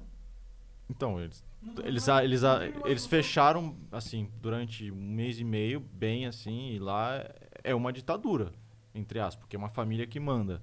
Então, é um reinado. Então, eles. têm- é- existe. Inclusive, eu acho que até nessas horas é até bom, porque o cara fala, eu vou fazer, não tem tipo, ah, mas eu quero sair. É. Tipo, você quer sair, você sai do país. Você quer ficar lá, você tem que obedecer as regras. Daí eles fecharam, faziam esterilização todo dia, e lá é tudo automatizado. Então, por exemplo, eu queria sair, eu tinha que mandar uma mensagem de texto pro, pra polícia. Daí os caras me respondiam e falaram, ó, você tá autorizado a sair três horas Eles são eficientes? são muito, muito eficientes. É tudo eh, digitalizado, né? E, e daí eles abriram porque, meu, pô, não tem como ficar fechado. Só que a Emirates em si, que é a empresa aérea que voa para todos os países, ela é um hub, como eu falei. Então, assim, a Austrália tá fechada, mas os Estados Unidos tá aberto, quebra o, O link. o link, porque daí eu vou para onde? Eu trago passageiro de um continente para o outro. Daí fica, então eles sim, eles estão numa situação muito ruim. Daí o que, que eles fizeram? Tiveram uma sacada e usar os aviões de passageiro para carga, pra carga, porque é, respirador, Cara, não parou não parou. Eles tiraram a classe econômica, colocaram um monte de pallets e estão usando para de carga. de carga. Então salvou, é, vamos dizer, a, a parte do, do, do Boeing, que, que é o avião um pouco menor. Eu voava o, o 380, que é aquele dois andares grande. Caralho, que foda. Só que, velho, o avião Não tipo, é para passageiro pra- aquilo, entendeu? Não é para carga. Daí eles estão devolvendo os aviões e dando férias forçadas. Eu tô no Brasil por isso, né? Tu tá de férias forçadas. É, tipo, volta pra casa aí, volta daqui do- um, um ano que a gente vai ver o que vai fazer. É. Ah, mas com certeza daqui a um ano vai, vai ter, porque não vai, ninguém vai. É tipo, a tecnologia ainda não foi ultrapassada, tá ligado? Sim. Não, e as pessoas, cara, que a gente tava falando, vai, vai querer voltar, meu. É. Tipo, ninguém, porra. Imagina, quero pra, sei lá, Ilhas Maurícios lá, Seychelles, é, todos essas, esses, né, lugares que as pessoas ricas que têm muito dinheiro gostam, gostam de ir. Meu, os caras estão desesperados, né? Então, acredito que vai voltar, mas... Saindo a vacininha aí já é. É, esse aqui é a expectativa para quem tá nesse mercado de, de turismo, né? Tanto para hotéis, é, navios, É, cruzeiro. cruzeiro, é, navio, cruzeiro. Cruzeiro, os caras, esses se ferraram, porque quem que vai comprar uma passagem para ficar Turismo- turismo puro, né? duas semanas dentro, Dentro do, negócio? do navio É, lá, confinado a chance de dar merda é o quê? 90%? Aliás, deu merda, né? Você lembra aqui que o Os navio- caras ficaram, né? Eles ficaram em quarentena dentro do navio. Não, e nem o Pô, deve país ter as- sido a quarentena É. pica, moleque. Vários DJ e Vários né? casamentos, né? Tipo, filho. Conheci minha mulher na quarentena no navio. Caralho. Eu, Você lembra? Essa história foi bizarra, porque os caras, eu não sei que país que, ele, que, que vieram desse, desse cruzeiro, e nenhum país aceitava eles, porque eles, todo mundo tava com corona. Aham. Eles foram parar lá em Los Angeles. Era um navio pra parar aqui, não sei aonde, lá na Europa. O cara, a única cidade que aceitou eles foi Los Angeles. Daí Imagina, você sai, se era pra sair lá em Cuba, você sai em Los Angeles. Que rolê, né? Caralho, que merda. Bom, Bizarro. só mais sai em Los Angeles, com todo respeito É. aí. Bom, vamos aqui pro próximo. Esse aqui eu já Bora. li, eu acho. Os caras da autossuficiência. E por a gente último. não falou da permacultura, eu vou falar depois no Ah, ah, é, tá. E depois, por último, o I am Arthur Costa mandou 300 bits. Felipe, o que você acha das propostas do Boulos quanto aos moradores de rua? Péssimas. Horríveis. Não, assim, vamos lá. Eu, eu fui pro debate da Bandeirantes. O primeiro, o primeiro e o único que teve, né? É, eu, ah, eu fiz uma, eu fiz uma pergunta pro Boulos. Eu falei, Boulos, você disse que se preocupa com os pobres, mais pobres. Eu também. Porque a gente tem uma vi- visões diferentes e abordagens diferentes sobre o mesmo assunto, né? É, o Boulos nunca acolheu um, um morador de rua, deu emprego pra alguém. Que, que emprego...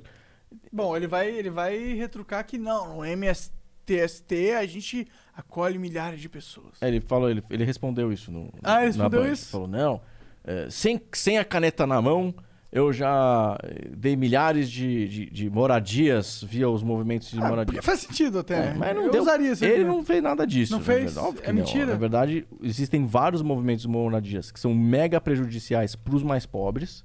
Eu sei por quê. Quando Por que caiu. que são prejudiciais?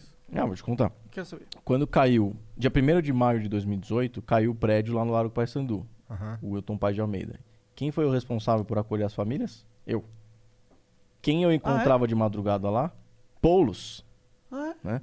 O que, que ele ia lá fazer? Atrapalhar a vida dos caras que estavam querendo moradia. O que, que né? ele fazia? Usa os caras como massa, massa de manobra política para forçar a barra de- da prefeitura e de outros para ficar dando moradia que eles escolhem para quem que eles querem dar, entendeu? Pra Então, controlar é um mecanismo o capital político. político, das doações Que é, da é assim que ele existe. É assim que ele, ele, ele existe politicamente, o Boulos, fazendo isso. É, manobrando politicamente as oportunidades públicas, sociais, que as prefeituras das cidades onde o movimento dele está existe. Mas você Então, acha que ele faz isso com algum. Você acha que ele realmente.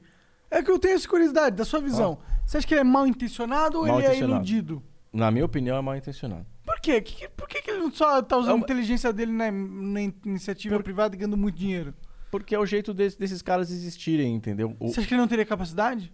Porque te- demanda uma inteligência, uma liderança, olha, né? assim, uma, um carisma. O, o que eu me lembro é que eu resolvi o problema. Eu peguei 400 famílias que estavam naquele prédio que caiu invadido. Foi você que fez essa porra? Fui eu. Serão? Fiquei lá, tem as fotos, tudo aqui. Não, não duvido, eu tô É? só impressionado. É, eu quase fiquei cego, na verdade, porque aquela fumaça era tóxica, entrou no meu olho, eu peguei uma infecção nos dois olhos e quase fiquei cego. Caralho. É, porque na verdade aquele prédio ele era invadido é, por várias famílias Sim, sim. e eles jogavam, por exemplo, o lixo deles todo no, No, hall ali. do elevador. Ah, no hall Um do prédio estava intacto, mega firme, bem, porque a estrutura antiga daquelas construções né, robustas ah, virou uma bomba de metano e deu curto-circuito e explodiu. E, e caiu, né? E eu fui de lá de madrugada, inclusive lá, o prefeito estava fora de São Paulo, fui eu que fiz todo, todo o atendimento à imprensa, inclusive também.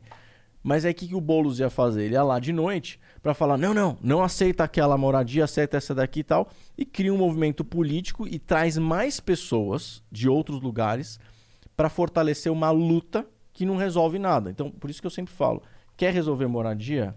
Não é para lutar contra a falta de moradia, é para resolver a falta de mora- moradia. Eu, eu sou contra esse negócio de lutar contra a pobreza. Você tem que resolver a pobreza. Mesmo que seja individualmente um por um. Isso, vamos resolver. Então, no caso do Wilton Almeida, eram 400 famílias. Na verdade, quando caiu, vieram 10 mil pessoas de toda a cidade para dizer que estavam lá. sei se vocês lembram. acapa- acamparam lá e ficaram quatro meses acampados. 10 mil pessoas acampando? 10 mil, eh, ro- rodou 10 mil Ah, pessoas diferentes entendi. que não eram de lá. Tanto que morreu uma, morreu uma criancinha, um bebezinho lá, que eu só não fui processado pela morte da criança porque a gente descobriu que a mãe, na véspera, tinha dado entrada num posto de saúde no Grajaú. Como é que a mãe estava no prédio e caiu e estava acampada lá e deu entrada num posto de saúde no Grajaú na véspera e a criança morreu no outro dia lá, entendeu? Faz sentido. Não Então, tava, não tinha Esse é o movimento do nada. Boulos, do pessoal que fica chamando gente da cidade Fica inteira. aquele joguinho político. Esse E- é o foda dos políticos que eu tô percebendo. Não, e daí eles eles, entram sabe? lá e, Eles ficam com o joguinho, um joguinho. e ficou besta. todo mundo pedindo habitação. 10 mil pessoas que rodaram lá pedindo habitação, sendo que tinha 400 pessoas, né, famílias que estavam morando no prédio, certo? E, e- só aí você já vê que tem uma massa de manobra. Fora que todas as ocupações eles cobram pra estar lá. Você acha que o cara mora numa invasão de graça? Paga caro pra caramba. Chega a pagar 2 mil reais por mês pra morar num prédio invadido no centro. Você acha que quem recebe esse dinheiro? Os movimentos de moradia.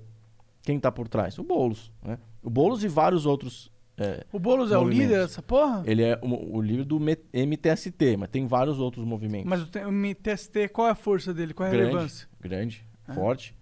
Aquelas. aquelas ah, E você acha que não existe nenhuma possibilidade dele fazer isso com um mérito de ideológico mesmo, dele acreditar na ideologia dele? Na minha opinião, o, o Boulos é um, é, um, é um te- é um artista e ele faz um teatro. Assim, na minha opinião. É bom mesmo o teatro dele, porque ele parece É. ser um cara genuíno quando a gente conversa com ele. Cara, o Boulos, Boulos é filho de médico. É, filho de um. duas vezes, inclusive. Não aqui no Flow duas vezes, mas veio no Pode Pá também. Inclusive, vamos ver. O, o, assim, ele é filho de um médico bem sucedido aqui em São Paulo, tal, um cara de família rica. Tipo, bem sucedido. É, de família rica e tal. Ele falou isso no Flow. É. E é um cara que poderia. Se eu fosse ele, eu usaria a força política que ele tem pra resolver de fato o problema da moradia, entendeu? Ele não quer resolver o problema. Quanto mais problema tiver, mais ele fica se promovendo politicamente. Essa é a minha birra com o cara, entendeu? Nada contra ele pessoalmente, mas o jeito que ele faz pra fazer, pra atender o mesmo problema que eu resolvo, É porque são duas per- perspectivas Diferente, diferentes cara. do mesmo problema. eu criei Habitação. 3 mil empregos pra população de rua. Como é, que, como é que o Boulos vai gerar 3 mil empregos pra morador de rua? Aonde que ele vai empregar esses Você caras? conversaria com ele na mesma. Assim, conversaria Óbvio. assim? Tipo, mano, uma- numa Já- boa, Já assim. fiz isso, mas faria sem debater, sem ficar de criancista, tá Sim. ligado? Só Pode chamar. Demorou. Vamos pensar no futuro. Deixa eu passar essa parada. Mas aí é o seguinte, eu quero levar ele nos meus programas sociais e falar, elogia aí. Não, aí é com Que- por- vocês. Porque eu já- eu já falei pra ele, inclusive. Porque enquanto ele tava criando o problema da moradia, eu tava dando. Eu tava dando. que nos programas de, de, de, de emprego para morador de rua que a gente criou, é, o pano de fundo é a jornada da autonomia. Que é o seguinte: é abordagem, acolhimento, qualificação, emprego e moradia. São cinco passos da jornada da autonomia. O último é exatamente o que o Boulos diz que faz, que é promover a moradia para as pessoas, que ele não promove coisa nenhuma. Ele, ele, ele, tá por trás dos movimentos que invadem e Ele cobram. usa a necessidade, usa o movimento político pró-moradia pra ganho próprio. É, pra se promover politicamente, pra ser candidato a prefeito. Porque ele quer ser presidente. porque É. ele quer ter mais poder. Isso. Ah, mas eu penso, tá, você quer ter poder pra quê? Você quer ter poder? Você vai virar merda no final das contas. Eu concordo. Concordo. Exatamente essa é a minha birra com ele, entendeu?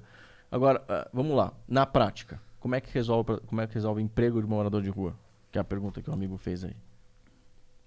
Empresa privada, capitalismo, que o Boulos fala mal, né? Que os empresários são maus, eles são ruins, eles exploram e tal. São esses caras que dão emprego para quem, pra quem for. Então, eu sei porque eu criei o programa Trabalho Novo, que gerou 3 mil empregos em um ano e 85% das pessoas que estavam nas ruas permaneceram nos empregos. Que bolos que pode falar mal desse programa? Agora eu quero ver ele fazer isso. Se ele fala tão mal dos capitalistas, ele vai empregar onde esses caras? No espaço ganhar- sideral? É, com certeza. Se o Boulos ganhar, não vai ganhar, eu não acho. Nossa, não. Mas se ele ganhar e quiser te contratar, seria? Não. Por quê? Por e, se, e se ele quiser falar assim, mano, cara, é verdade, tu é pica, mano. Tu fez aquele negócio ali. Se ele falar que ali- aprova o capitalismo, eu vou. Mas ele, falar- ele- mas ele meio que falou isso no Flow, não falou? Mais Nossa. ou menos? Ele falou, cap- que, tipo. Falou que o capitalismo é bom. Eu, eu não, ele a- falou que não tem problema. Na Band cara eu falei assim, Eu falei, assim. Boulos, eu criei um programa crédito barato para a prefeitura de São Paulo. Eu tô pegando dinheiro dos investidores para emprestar barato para para periferia, regiões de oportunidade. Aí ele deu uma risada e falou assim: Eu nunca vi banqueiro e investidor emprestar barato, mas se você tá falando, é, duvido e tal, não sei o quê. Se o bolo chegasse pra mim e falasse assim: ó, Você tem carta branca e você vai gerar emprego pra população carente e moradia. Eu sei fazer isso, que eu já fiz. Você Não é- provou Não é que eu tô falando. sem eu já o fiz. Estado te ajudar. É. Só você com a sua energia. Se, se ele me desse carta branca, ia ser lindo, porque ia falar assim, tá vendo? Agora aceita que o capitalismo pode ser bom. É. Mas eu acho que seria ótimo, porque o Boulos não precisa ser. Vamos Ele ver. não vai ganhar, tá ligado? A parada é essa. Mas eu gosto de fomentar a inteligência. Sim. Não importa se o Boulos. Porque o Boulos, na verdade, na minha visão, ele é um animal político no sentido que ele quer ganhar. Ele quer ser vitorioso, ele quer poder. Esse- isso, e na minha visão. Cara, ele quer ser o herdeiro do Lula. É, Ele total. tava lá do Lula quando o Lula foi preso. Quem você, você lembra? Eu lembro Eu bem. lembro, eu lembro Tava bem lá no também, caminhão eu lá. Lembro bem. Inclusive falei no, no Flow pra ele que ele tava todo posicionado como Lulinha e tal. Mas é, eu nem me importo. Foda-se a vaidade do cara. Se ele pegar as paradas que funcionam e implementar, foda-se. Eu não quero É, saber. mas não vai, né? Eu só quero que O cara tá por trás de queimadura de pneu. Ele tá com um processo nas costas por vandalismo é, na cidade. O cara quer ser prefeito da cidade que ele tá sendo processado que destruiu. Porque É, essas, peraí, qual que é o essas é. arruaças que eles fazem destrói a cidade, né? Entendo, entendo. Mas é que É. também você tem que entender que o, tipo, o Boulos é um, alvo político gigantesco também. Deve ter muita gente processando ele, né? Não, mas foi a própria prefeitura que processou. Porque ele fez uma manifestação e quebrou. Ah, é? Não, isso aí é comprovado É. e tal. É, que eu, eu não manjo. Então eu Não ele cético. quebrou, mas a, a manifestação que ele estava fomentando destruiu o patrimônio público e está sendo processado. Esse cara quer, quer ser prefeito? A prefeitura tem que organizar as coisas, não destruir as coisas. Bom, verdade, né? Verdade. E o que, que é aquele lance lá de permacultura? Permacultura, né? Essa Ah, é- boa. Então, a permacultura surgiu na Austrália no, no ano 78. Né? Em dois caras, o Bill Mollison e o David Holmgreen. São dois caras estudiosos que falaram assim: onde foi que a humanidade se perdeu e a gente parou de trazer mais abundância para o planeta e a gente virou predador? Se a gente é para ser jardineiro, porque a gente é uma espécie consciente, por que, que a gente gera problema? Por que eu contamino o solo? Por que eu contamino a água? Por que eu extingo as Porque é mais espécies? barato. É, e eles começaram a pensar e Ah. falaram assim: e se a gente desenvolvesse um jeito que a espécie humana pudesse gerar mais impacto positivo do que negativo na natureza? Em tudo que ela fizesse. A gente não é consciente. E eles criaram a permacultura, que é de cultura permanente, né? Permaculta. Permacultura. Permaculture. E aí eles desenvolveram 12 princípios práticos e três princípios éticos. Os três princípios éticos são cuidar da terra, cuidar das pessoas e compartilhar excedentes. Esses são os três éticos. Legal. E os 12 princípios práticos eu não vou saber de cor os 12, mas eu sei alguns. Por exemplo, observe e interaja. Soluções lentas e pequenas. É, tem, tem vários. Esses 12, eles obviamente circundam em volta dos três éticos e eles descem na prática mesmo como a espécie humana pode ser mais positiva que negativa. Então, por exemplo, na área da construção, como é que eu posso construir uma casa que capte mais água do que usa? Então, eu produzo mais água do que eu, do que eu capto, na verdade Gera mais energia do que gera usa. mais energia do que eu consumo, mais alimento do que eu consumo, ou seja, eu tenho um impacto positivo. Em vez de sustentabilidade, né? Porque sustentar não necessariamente é bom. Susten- se eu estou sustentando É uma coisa. mitigar, às vezes. É mitigar. É sempre menos ruim. Aham. E aí eles falam assim: que horas que eu, que eu posso ser bom? Né? Que é diferente ser bom e ser menos ruim. né? Não necessariamente o sinal de menos virá mais em algum momento. Então eu posso ser menos carbono, menos consumo, menos negativo, mas ele nunca vai ser mais positivo. Então a lógica por trás é essa. E os caras desenvolveram as técnicas de você fazer construções que geram mais impacto positivo do que negativo. Desenvolveram técnicas de plantio onde você gera mais carbono no solo, fixa mais carbono e mais água no solo do que você consome. Então surgiu a agrofloresta em cima disso, que é um modelo de plantio, que é o que eu uso na horta social urbana, que infelizmente hoje a esquerda é, é quem mais Domina essa pauta. domina isso e usa pra eles também. Eles criaram as suas próprias ecovilas para viverem Boulos bem. usando a moradia. Exato. Que aí eu desafiei esses caras, foi assim que eu montei a arca. Eu desafiei esses caras e falei o seguinte: se vocês têm a solução para o planeta na área ambiental, moradia, econômica, eh, energia, água, por que, que vocês estão guardando só para vocês? Vamos fazer isso com mão de obra de gente que está na rua? Se esses caras já estão fora do sistema, e já foram prejudicados pelo sistema que vocês dizem que não funciona e que realmente tem falhas, Não funciona mesmo, né, cara? sim, O sistema é bem esquisito. se tem gente dia. morando na rua é que tem alguma coisa que deu errado. certo? É. Então eu falei, se esses caras que hoje são tidos para a sociedade como pessoas invisíveis e descarte forem transformados em ferramentas e nutriente, que é o que Claro, a natureza claro. faz, Sim. na natureza nada é descartado, é tudo vira nutriente. Tudo reaproveitado. Então, se as pessoas que estão descartadas forem utilizadas com seus talentos, isso pode ser muito interessante. E eu criei a arca em cima disso. E aí eu peguei esses caras que não gostavam de mim, que são os caras das ecovilas, os permacultores, e aí eu contratei eles. Mas eles, eles- nem te conheciam num pr- primeiro momento, né? Eles não sabiam que eles Mas não gostavam não me conheciam, mas quando eu procurei, eles tinham um não, Ah, é, rolou mega uma- preconceito. Entendi. Gigantesco, cara. Até hoje eu sofro preconceito com eles. Inclusive, vários funcionários meus da Horta Social Urbana e da Arca, que eram dessa turma, eles romperam. Tem que fazer tatuagem, cara. Os caras romperam. romperam com eles. Como é que é? Umas tatuagens, mano. Acho que vai deixar ele mais acessível. É isso, É, galera. não é nem ser acessível, cara, mas assim. é, enfim. Mas sabe o que eu falava pra eles? Eu falava assim: se a gente pegar o capital e colocar em função disso, a gente realmente melhora o planeta. E a gente fez, cara. A gente fez duas fazendas da Arca onde os permacultores ensinavam os moradores de rua a plantar seu próprio alimento, captar sua água, transformar fezes e urina em gás de cozinha nos biodigestores, desenvolver um negócio de energia e tal. É, não é energia, né, tal, é de captar energia mesmo, fotovoltaica. E, e a gente começou a ver que, na verdade, os elementos todos podem estar juntos, entendeu? E, e- e muito engraçado, porque a gente fazia. Todo ano a Arca faz o jantar no fazendo, no buffet fazendo. E capta uma grana de quem? Dos ricos de São Aham. Paulo. E para onde Que vai esse dinheiro? Pros pobres. Pros morador de rua da permacultura, entendeu? Por meio de um sistema que é totalmente e quase anarquista, porque você. Na, na, na Austrália, e aí vale a pena olhar alguns, alguns episódios de, de alguns eh, youtubers deles, que é o principal é o da Zeituna Farm, com Z, né? Zeituna Farm. Que são as fazendas permaculturais originais que esses caras criaram, o Bill Mollison e o David Holmgreen. E eles, cara, são muito eficientes. Eles montaram fazendas totalmente autossuficientes e que geram muito mais recursos do que consomem, né? Isso é muito legal. Muito pica mesmo. E é o legal é que, assim, não tem nada a ver com veganismo, por exemplo. Na permacultura, por mais que os caras sejam meio bicho grilo, assim, no estereótipo, os caras comem carne. Por quê? Porque num ambiente Porque cara é equilibrado... foda, porra. É, e num ambiente equilibrado onde você não tá fazendo carne na batelada e você tá com, com, um- um ecossistema equi- equilibrado, é, é- é- é- funciona bem a carne, entendeu? Então, por exemplo, na permacultura tem um conceito que é muito legal. Tudo tem que. Todos os elementos têm que ter pelo menos duas funções. O Por que que São exemplo. duas funções. Um telhado, ele tem que ser telhado e ele tem, pode captar água de chuva, Ou ele pode volta- produzir alimento, Ou ele pode captar energia. elétrica. aí são quatro O Elon funções. Musk fez um negócio assim, muito foda. Então, assim, é, por exemplo, na Fazendinha da Arca, a primeira que a gente fez, olha que legal. A gente pôs o galinheiro e aí o galinheiro ele passava.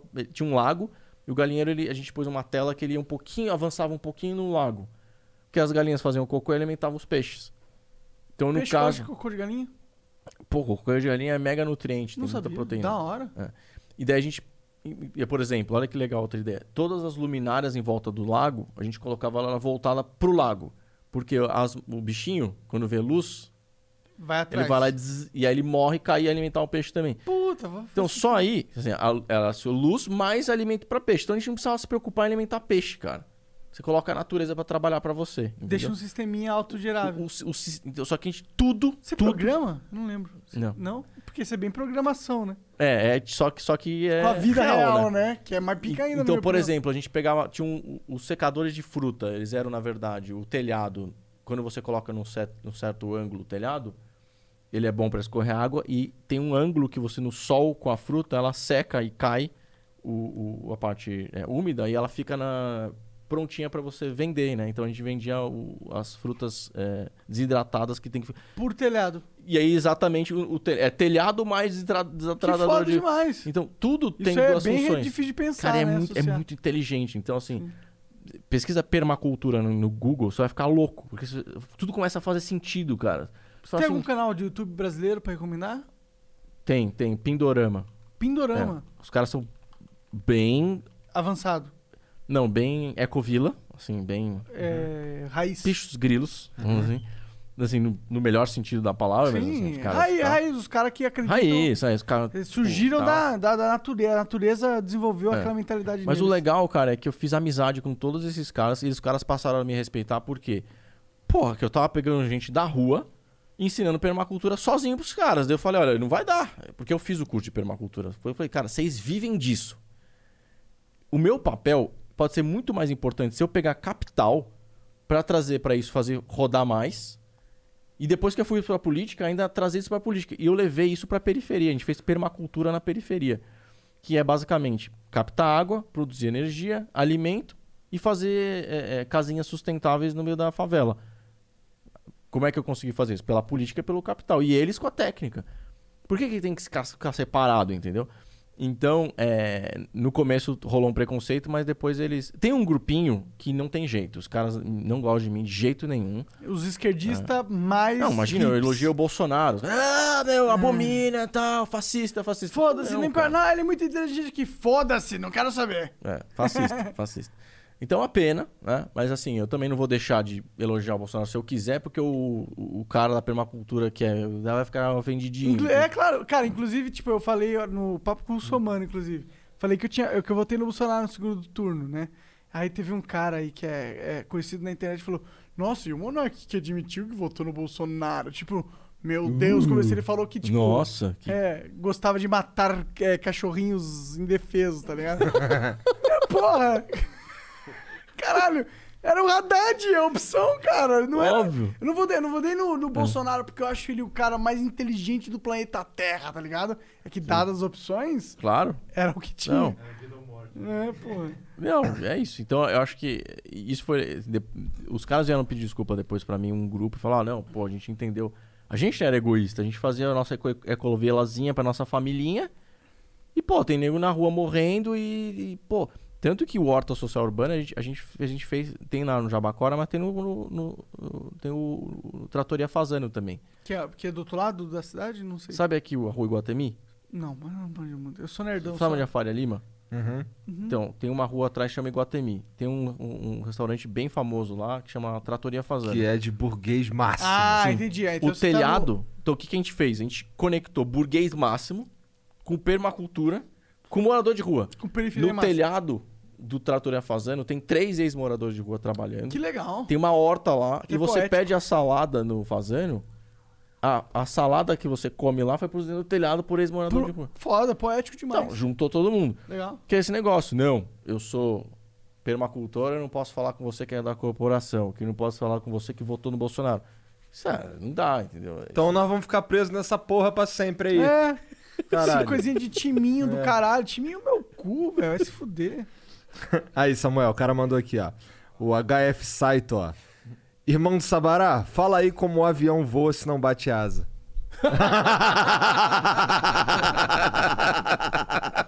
Eu não acredito nisso. Depois de uns três eu não consigo responder. Cara, obrigado, obrigado vocês dois por virem aí. Obrigado Valeu, pela mano. moral, obrigado pelo papo. Foi muito foda. Curti pra caralho. Também. E, porra, quer falar mais alguma coisa? Tem. Eu queria falar uma coisa. Fala aí, fala aí. É, vocês falaram de narguile, se vocês tivessem falado, eu podia trazer um de Dubai. Só lá só tem. Puta merda! Na próxima, na próxima. Eu tô Então. voltando em janeiro, eu trago pra vocês. Tá, tá. Prometido, prometido. Beleza. Essa é a parte boa de Não, fazer o Flow, a gente então é faz o um monte de seguinte, amigos Ele legal, vai tá trazer ligado? isso na conversa que eu vou me fazer com o Boulos aqui depois que ele perder a eleição.